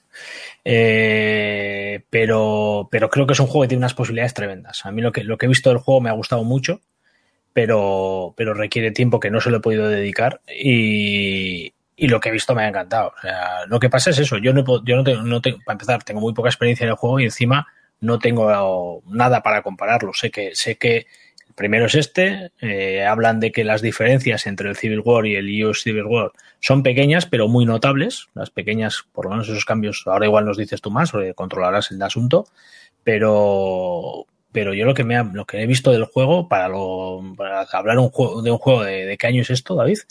Civil War de mil, eh, bueno, es de Civil War 1861-1865, es un juego de 1983. Claro, del 83, y, y a mí me ha resultado un juego, vamos, terriblemente actual. Lo que he visto, por lo menos, no me, no me, no me recrea juegos de, de NAC. Pues no a, algo, algo de la época, ¿no? No sé, igual tú cuentas más que yo. Bueno, eh, de, Civil War fue un juego que se publicó, es uno de los grandes clásicos, es uno de los grandes buscados. Además, se puede comprar, debe de haber, debe de haber vendido Balon Hill como 300.000 copias de esto, así que tampoco es muy difícil encontrarlo en, de segunda mano y siempre hay copias disponibles, o sea que si alguien está interesado, que lo pille. Y es un juego que, que bueno, pues es también muy rolero en el sentido de que los líderes vienen, se te pueden morir y y está muy dirigido a, eso, a los líderes. Los líderes son fundamentales en este juego. Entonces, yo de Civil War no lo, no lo he jugado, ¿eh? yo he jugado de US Civil War, mm. que es, digamos, la reimplementación, por decirlo de alguna manera, no es reimplementación, es el juego en el cual eh, está basado este entre otros. ¿no? Mark Simonix en el 2015 eh, diseñó de US Civil War también, más o menos, si veis las fotos, vais a ver que, pues eso, es un mapa hexagonal de todo, todo el teatro de operaciones de Estados Unidos, de la Guerra Civil Americana, y eh, que también se basa un poco en el For the People, en, mecánicas del For the People para llevarlo a cabo, ¿no? Eh, es un juego que ha sacado su primera edición y está preparando la segunda. ¿Por qué están preparando la segunda? Bueno, porque este juego no salió todo lo afinado que debería haber salido desde mi punto de vista. Este juego tiene varios problemas de diseño. De Civil War no te puedo contar porque, bueno, hay gente que habla muy bien, hay mucha gente que le tiene un culto enorme y hay gente que habla muy mal. Pero eh, en el caso de este juego de Simonitz, este juego es claramente estratégico y más que estratégico podríamos decir que es gran operacional. Podemos ver las operaciones que tú puedes jugar en grandes campañas de la Guerra Civil Americana, pero a un nivel con un zoom mucho más grande, ¿no? Porque vas moviendo las unidades también por el mapa. Tiene tres eh, teatros de operaciones, el este, el oeste y el Trans-Mississippi. Y al igual que pasa en el For the People, las reglas de los ríos, la, regla de ríos son un puto infierno. Las reglas navales son un infierno. En el otro igual, ¿eh? En el otro igual, sí. Es que los ríos aquí son muy importantes para la estrategia del norte y obviamente marcan, realmente son los que marcan el paso de la guerra y el final de la guerra, por decirlo de alguna manera, ¿no? O sea, el sur empieza a estar estrangulado de verdad cuando el Mississippi se toma del todo, ¿no? Entonces, eh, tú aquí, eh, las diferencias más notables es que aquí los líderes son fijos. Vienen y se van según la tabla, lo cual te quita muchos problemas, ¿eh? pero también pues hombre, te quita ese sabor flash de decir, bueno, pues a ver qué hago con fulanes o a ver qué hago con menganes. Y aparte de que tienes que poner de jefe a quien tienes que poner de jefe. O sea, tienes un coste, pero, pero eh, tiene que estar de jefe. Y ese es otro de los problemas del juego, ¿no? Eh, el problema que tienes es que el sur tiene más o menos unos 16, o sea, tienes que intentar ganar eh, en unos turnos determinados, porque si no, el norte te va a destrozar vivo. Así que el sur tiene unas estrategias que tiene que hacer sí o sí si quiere ganar, ¿no? Y en el año 1862, pues tiene que hacer una ofensiva muy clara contra el norte con el combo que le va a generar Lee y Jackson en los ejércitos. Lee le va a dar un bono, Jackson le va a dar un bono y por lo tanto es absurdo no juntarlos a los dos y aprovechar ese bono para intentar hacer lo que haya que hacer. Eh, lo que ocurre es que si aquí te toman Washington o aquí te toman las capitales, estás un poco jorobado. En cambio, en el For the People creo que es mucho más abierto y creo que al final es un juego que eh, tiene un más un what if. Y a mí lo que me gusta de los estratégicos es que tengan ese what if, ¿no? ¿Qué hubiera pasado si, y tú hmm. en, For the People, aunque tomes una capital, no vas a ganar? Es más, puede que vayas a perder a la larga. Se mueve y se acabó se mueve y se acabó. Te va, tienes una penalización en puntos de victoria, pero sigues combatiendo y seguramente si el sur te toma Washington, seguramente da igual, vas a acabar perdiendo mm. si no lo haces bien. Entonces, aquí, en cambio, el juego está más dirigido a que ciertas estrategias se tienen que dar por la parte del sur o el sur va a sufrir. Entonces, pues que no tienes tantas aperturas y al final no tienes tanta viabilidad y no tienes tanta estrategia y no tienes oportunidades o, voy a hacer esto. No, estás mucho más restringido. Tiene cosas muy curiosas, como el tema de la sal, por ejemplo. Si le tomas al sur los centros de sal, pues tiene menos, menos suministros porque no pueden salar la carne. Entonces, entonces se, se, ven penalizados, por ejemplo. ¿no? Y hay varios puntos en el mapa que están marcados como centros de sal. Y tiene cosas curiosas, pero en general, pues a mí me ha parecido un juego que es fallido. Están haciendo una segunda edición, dicen que lo están playtesteando a tope. Dime. ¿Lo has jugado con las reglas nuevas? Porque me parece que las reglas nuevas sí que están publicadas. Sí, pero las reglas nuevas, más que cambios, son aclaraciones. Son aclaraciones de cosas que no quedaban muy claras. Pero con las reglas originales se puede jugar igual y hay muy poca modificación con respecto a lo que añade las nuevas, quiero recordar ahora mismo. ¿eh? El caso es que a mí no me a mí no, no, es un juego que estratégicamente me haya terminado de convencer. Es más, hablándolo contigo, acuérdate que me dijiste, pues prueba For the People, que está muy chulo y tal. Y es cierto, o sea, yo he jugado, he jugado en solitario For the People y me ha parecido ya de primeras mucho más abierto, mucho más divertido y mucho más entretenido que este de US Civil War, que me parece demasiado guionizado a la larga cuando ya sabes jugar lo que tienes que ir haciendo o si no estás jorobado. Sí que te planteo un poli muy chulo cuando tienes que tomar Cairo, pues a ver, voy a mover a Gran por aquí, por aquí voy a hacer una envolvente con fulanes, el otro te envía la caballería por arriba.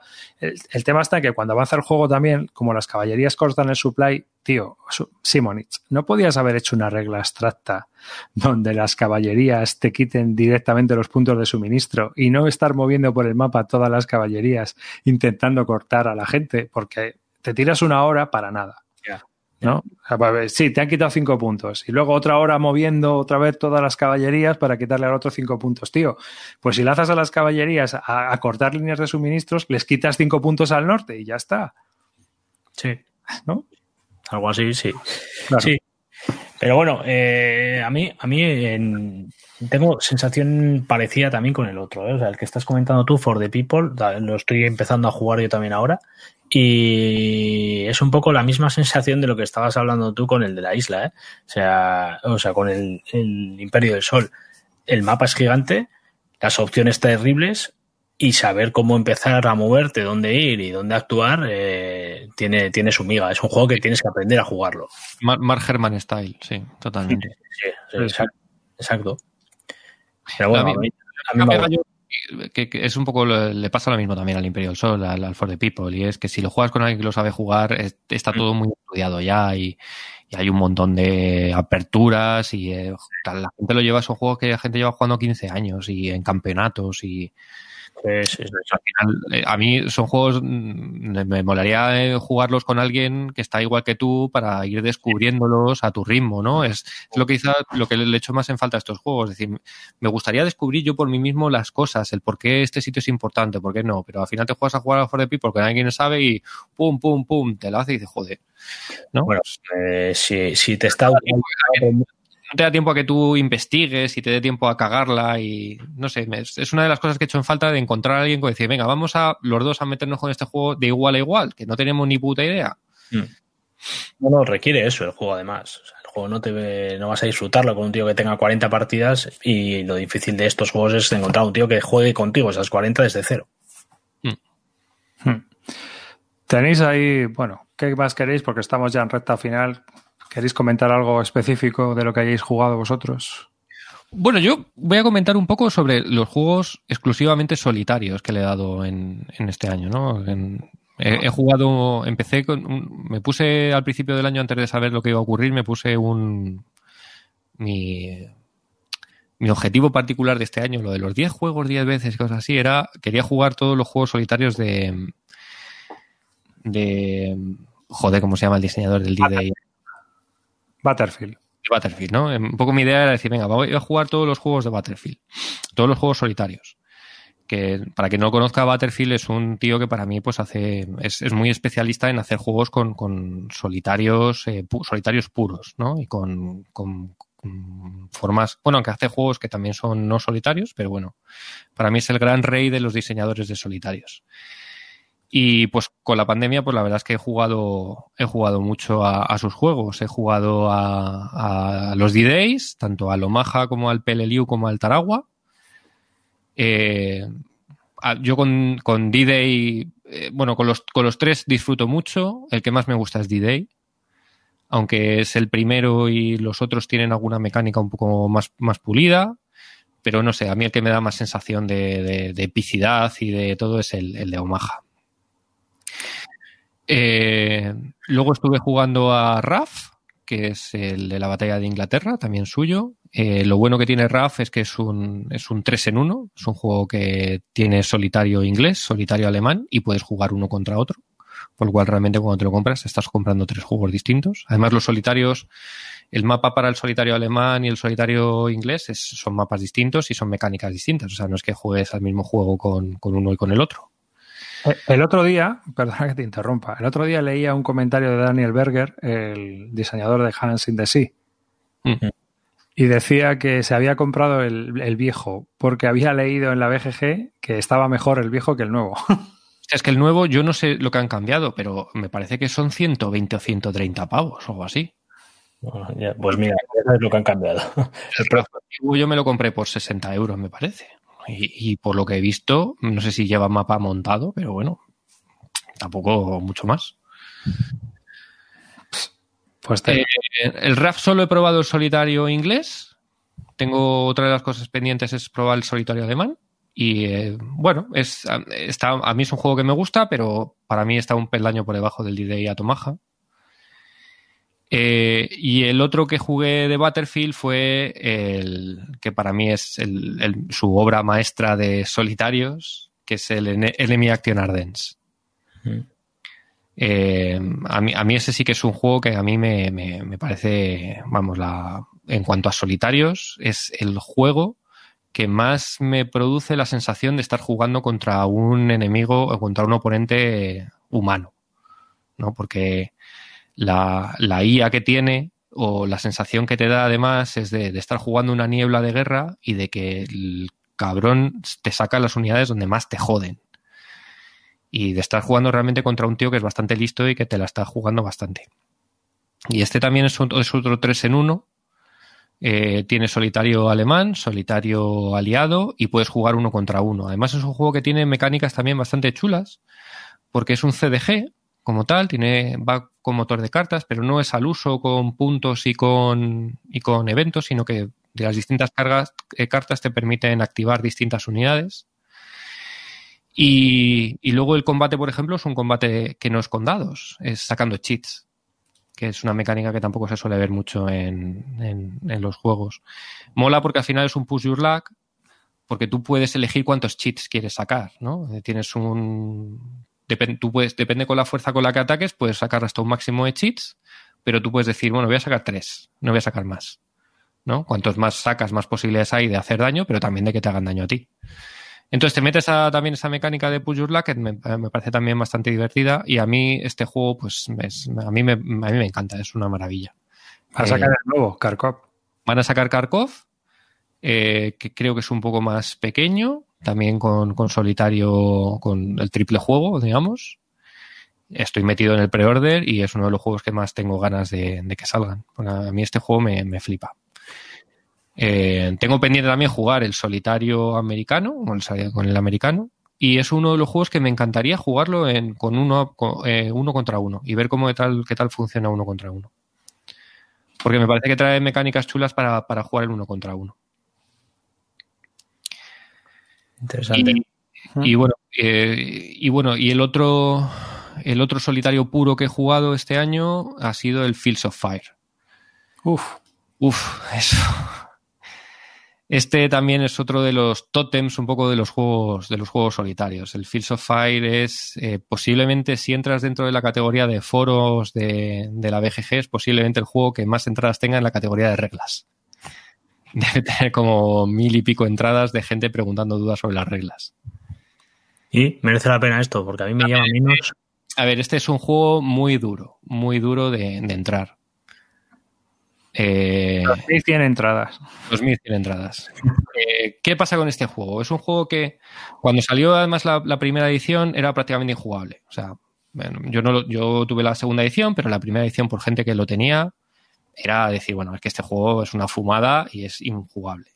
Con la segunda edición cambiaron el manual bastante y, era más accesible. El manual es complejo, el sistema de juego es raro Y el problema que tiene este juego, bueno, problema y, y ventaja, una de sus, es que es, es imprevisible. Es decir, te pone en tantas diferentes situaciones, te plantea tan diferentes situaciones en momentos dados que esas situaciones no están reflejadas en las reglas.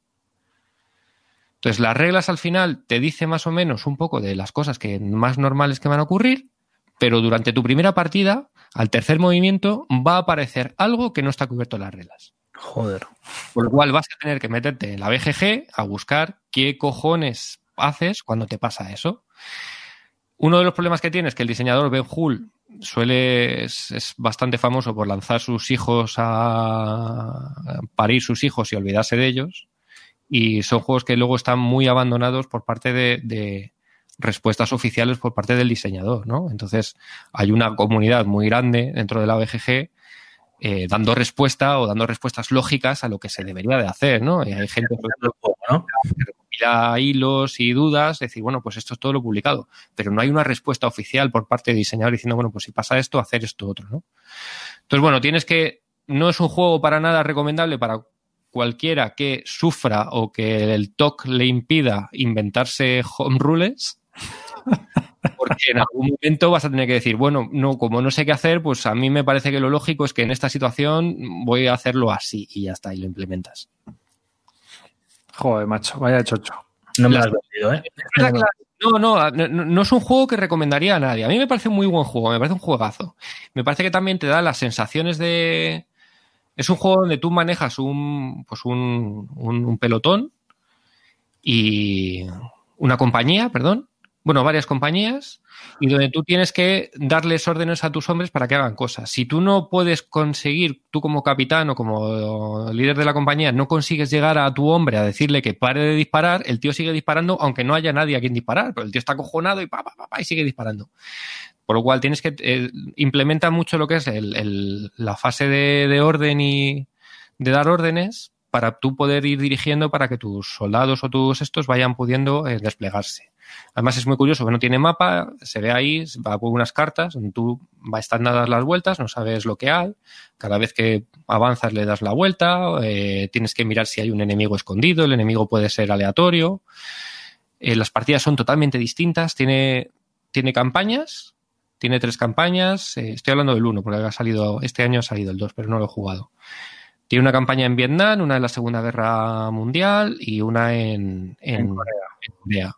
El terreno y las cartas son distintas para cada una de las campañas, los enemigos son distintos, y aunque sí que tiene escenarios, 10 escenarios para cada una de las campañas, el escenario simplemente es la distribución inicial de cuál es tu objetivo, pero cada vez, te, cada vez que juegues esa campaña te pueden salir cartas distintas, te pueden salir eh, enemigos distintos, situaciones totalmente distintas. Entonces la rejugabilidad es gigante, es enorme.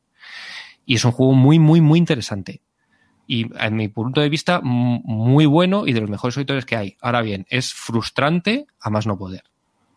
O sea, lo amarás y lo odiarás a partes iguales. No, no le voy a dar tiempo a odiarlo. No, no es un juego que yo recomiende a no ser que tengas muy claro que te va a gustar, porque es un juego muy que te va a producir muchísima frustración. Y te va a tirar horas y horas buceando en los foros de la BGG diciendo si ha salido un si me ha salido un alemán con un 88 en una colina y yo no le veo, le tengo puedo disparar aquí porque la regla dice que no, pero bueno, pues, pues yo creo que sí, va, pues yo creo que no, pues así. Jo, qué follón. Sí. es un juego. Si, si, encontráis un juego en la BGG que tenga más entradas en la sección de reglas que este, yo me lo decís porque yo creo que es el juego que, vamos, es 2100 entradas en reglas. Es tremendo.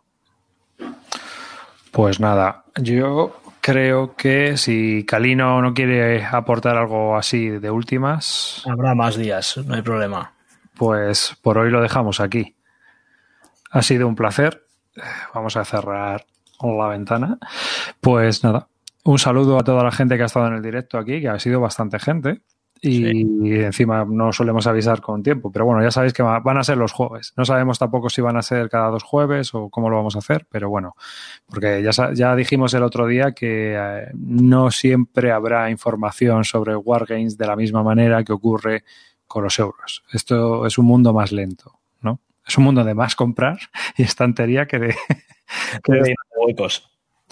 Pero bueno, aquí estamos y un saludo también a Calino que se, se nos incorpora también. Encantado. Me he pasado bomba y he aprendido un montón. Mañana me compraré tres o cuatro de los que habéis soltado, cabrones. y encantado de volver por a estar por aquí la siguiente. O sea que por aquí estaremos, sí. Y bueno, Rosalido. Sí, pues nada, un saludo a todos. Gracias por aguantarnos aquí a, a los tres rancios hablando de ranciadas. Y nada, ya, ya volveremos con más cosas para contaros. Chao. Dale al like y suscríbete.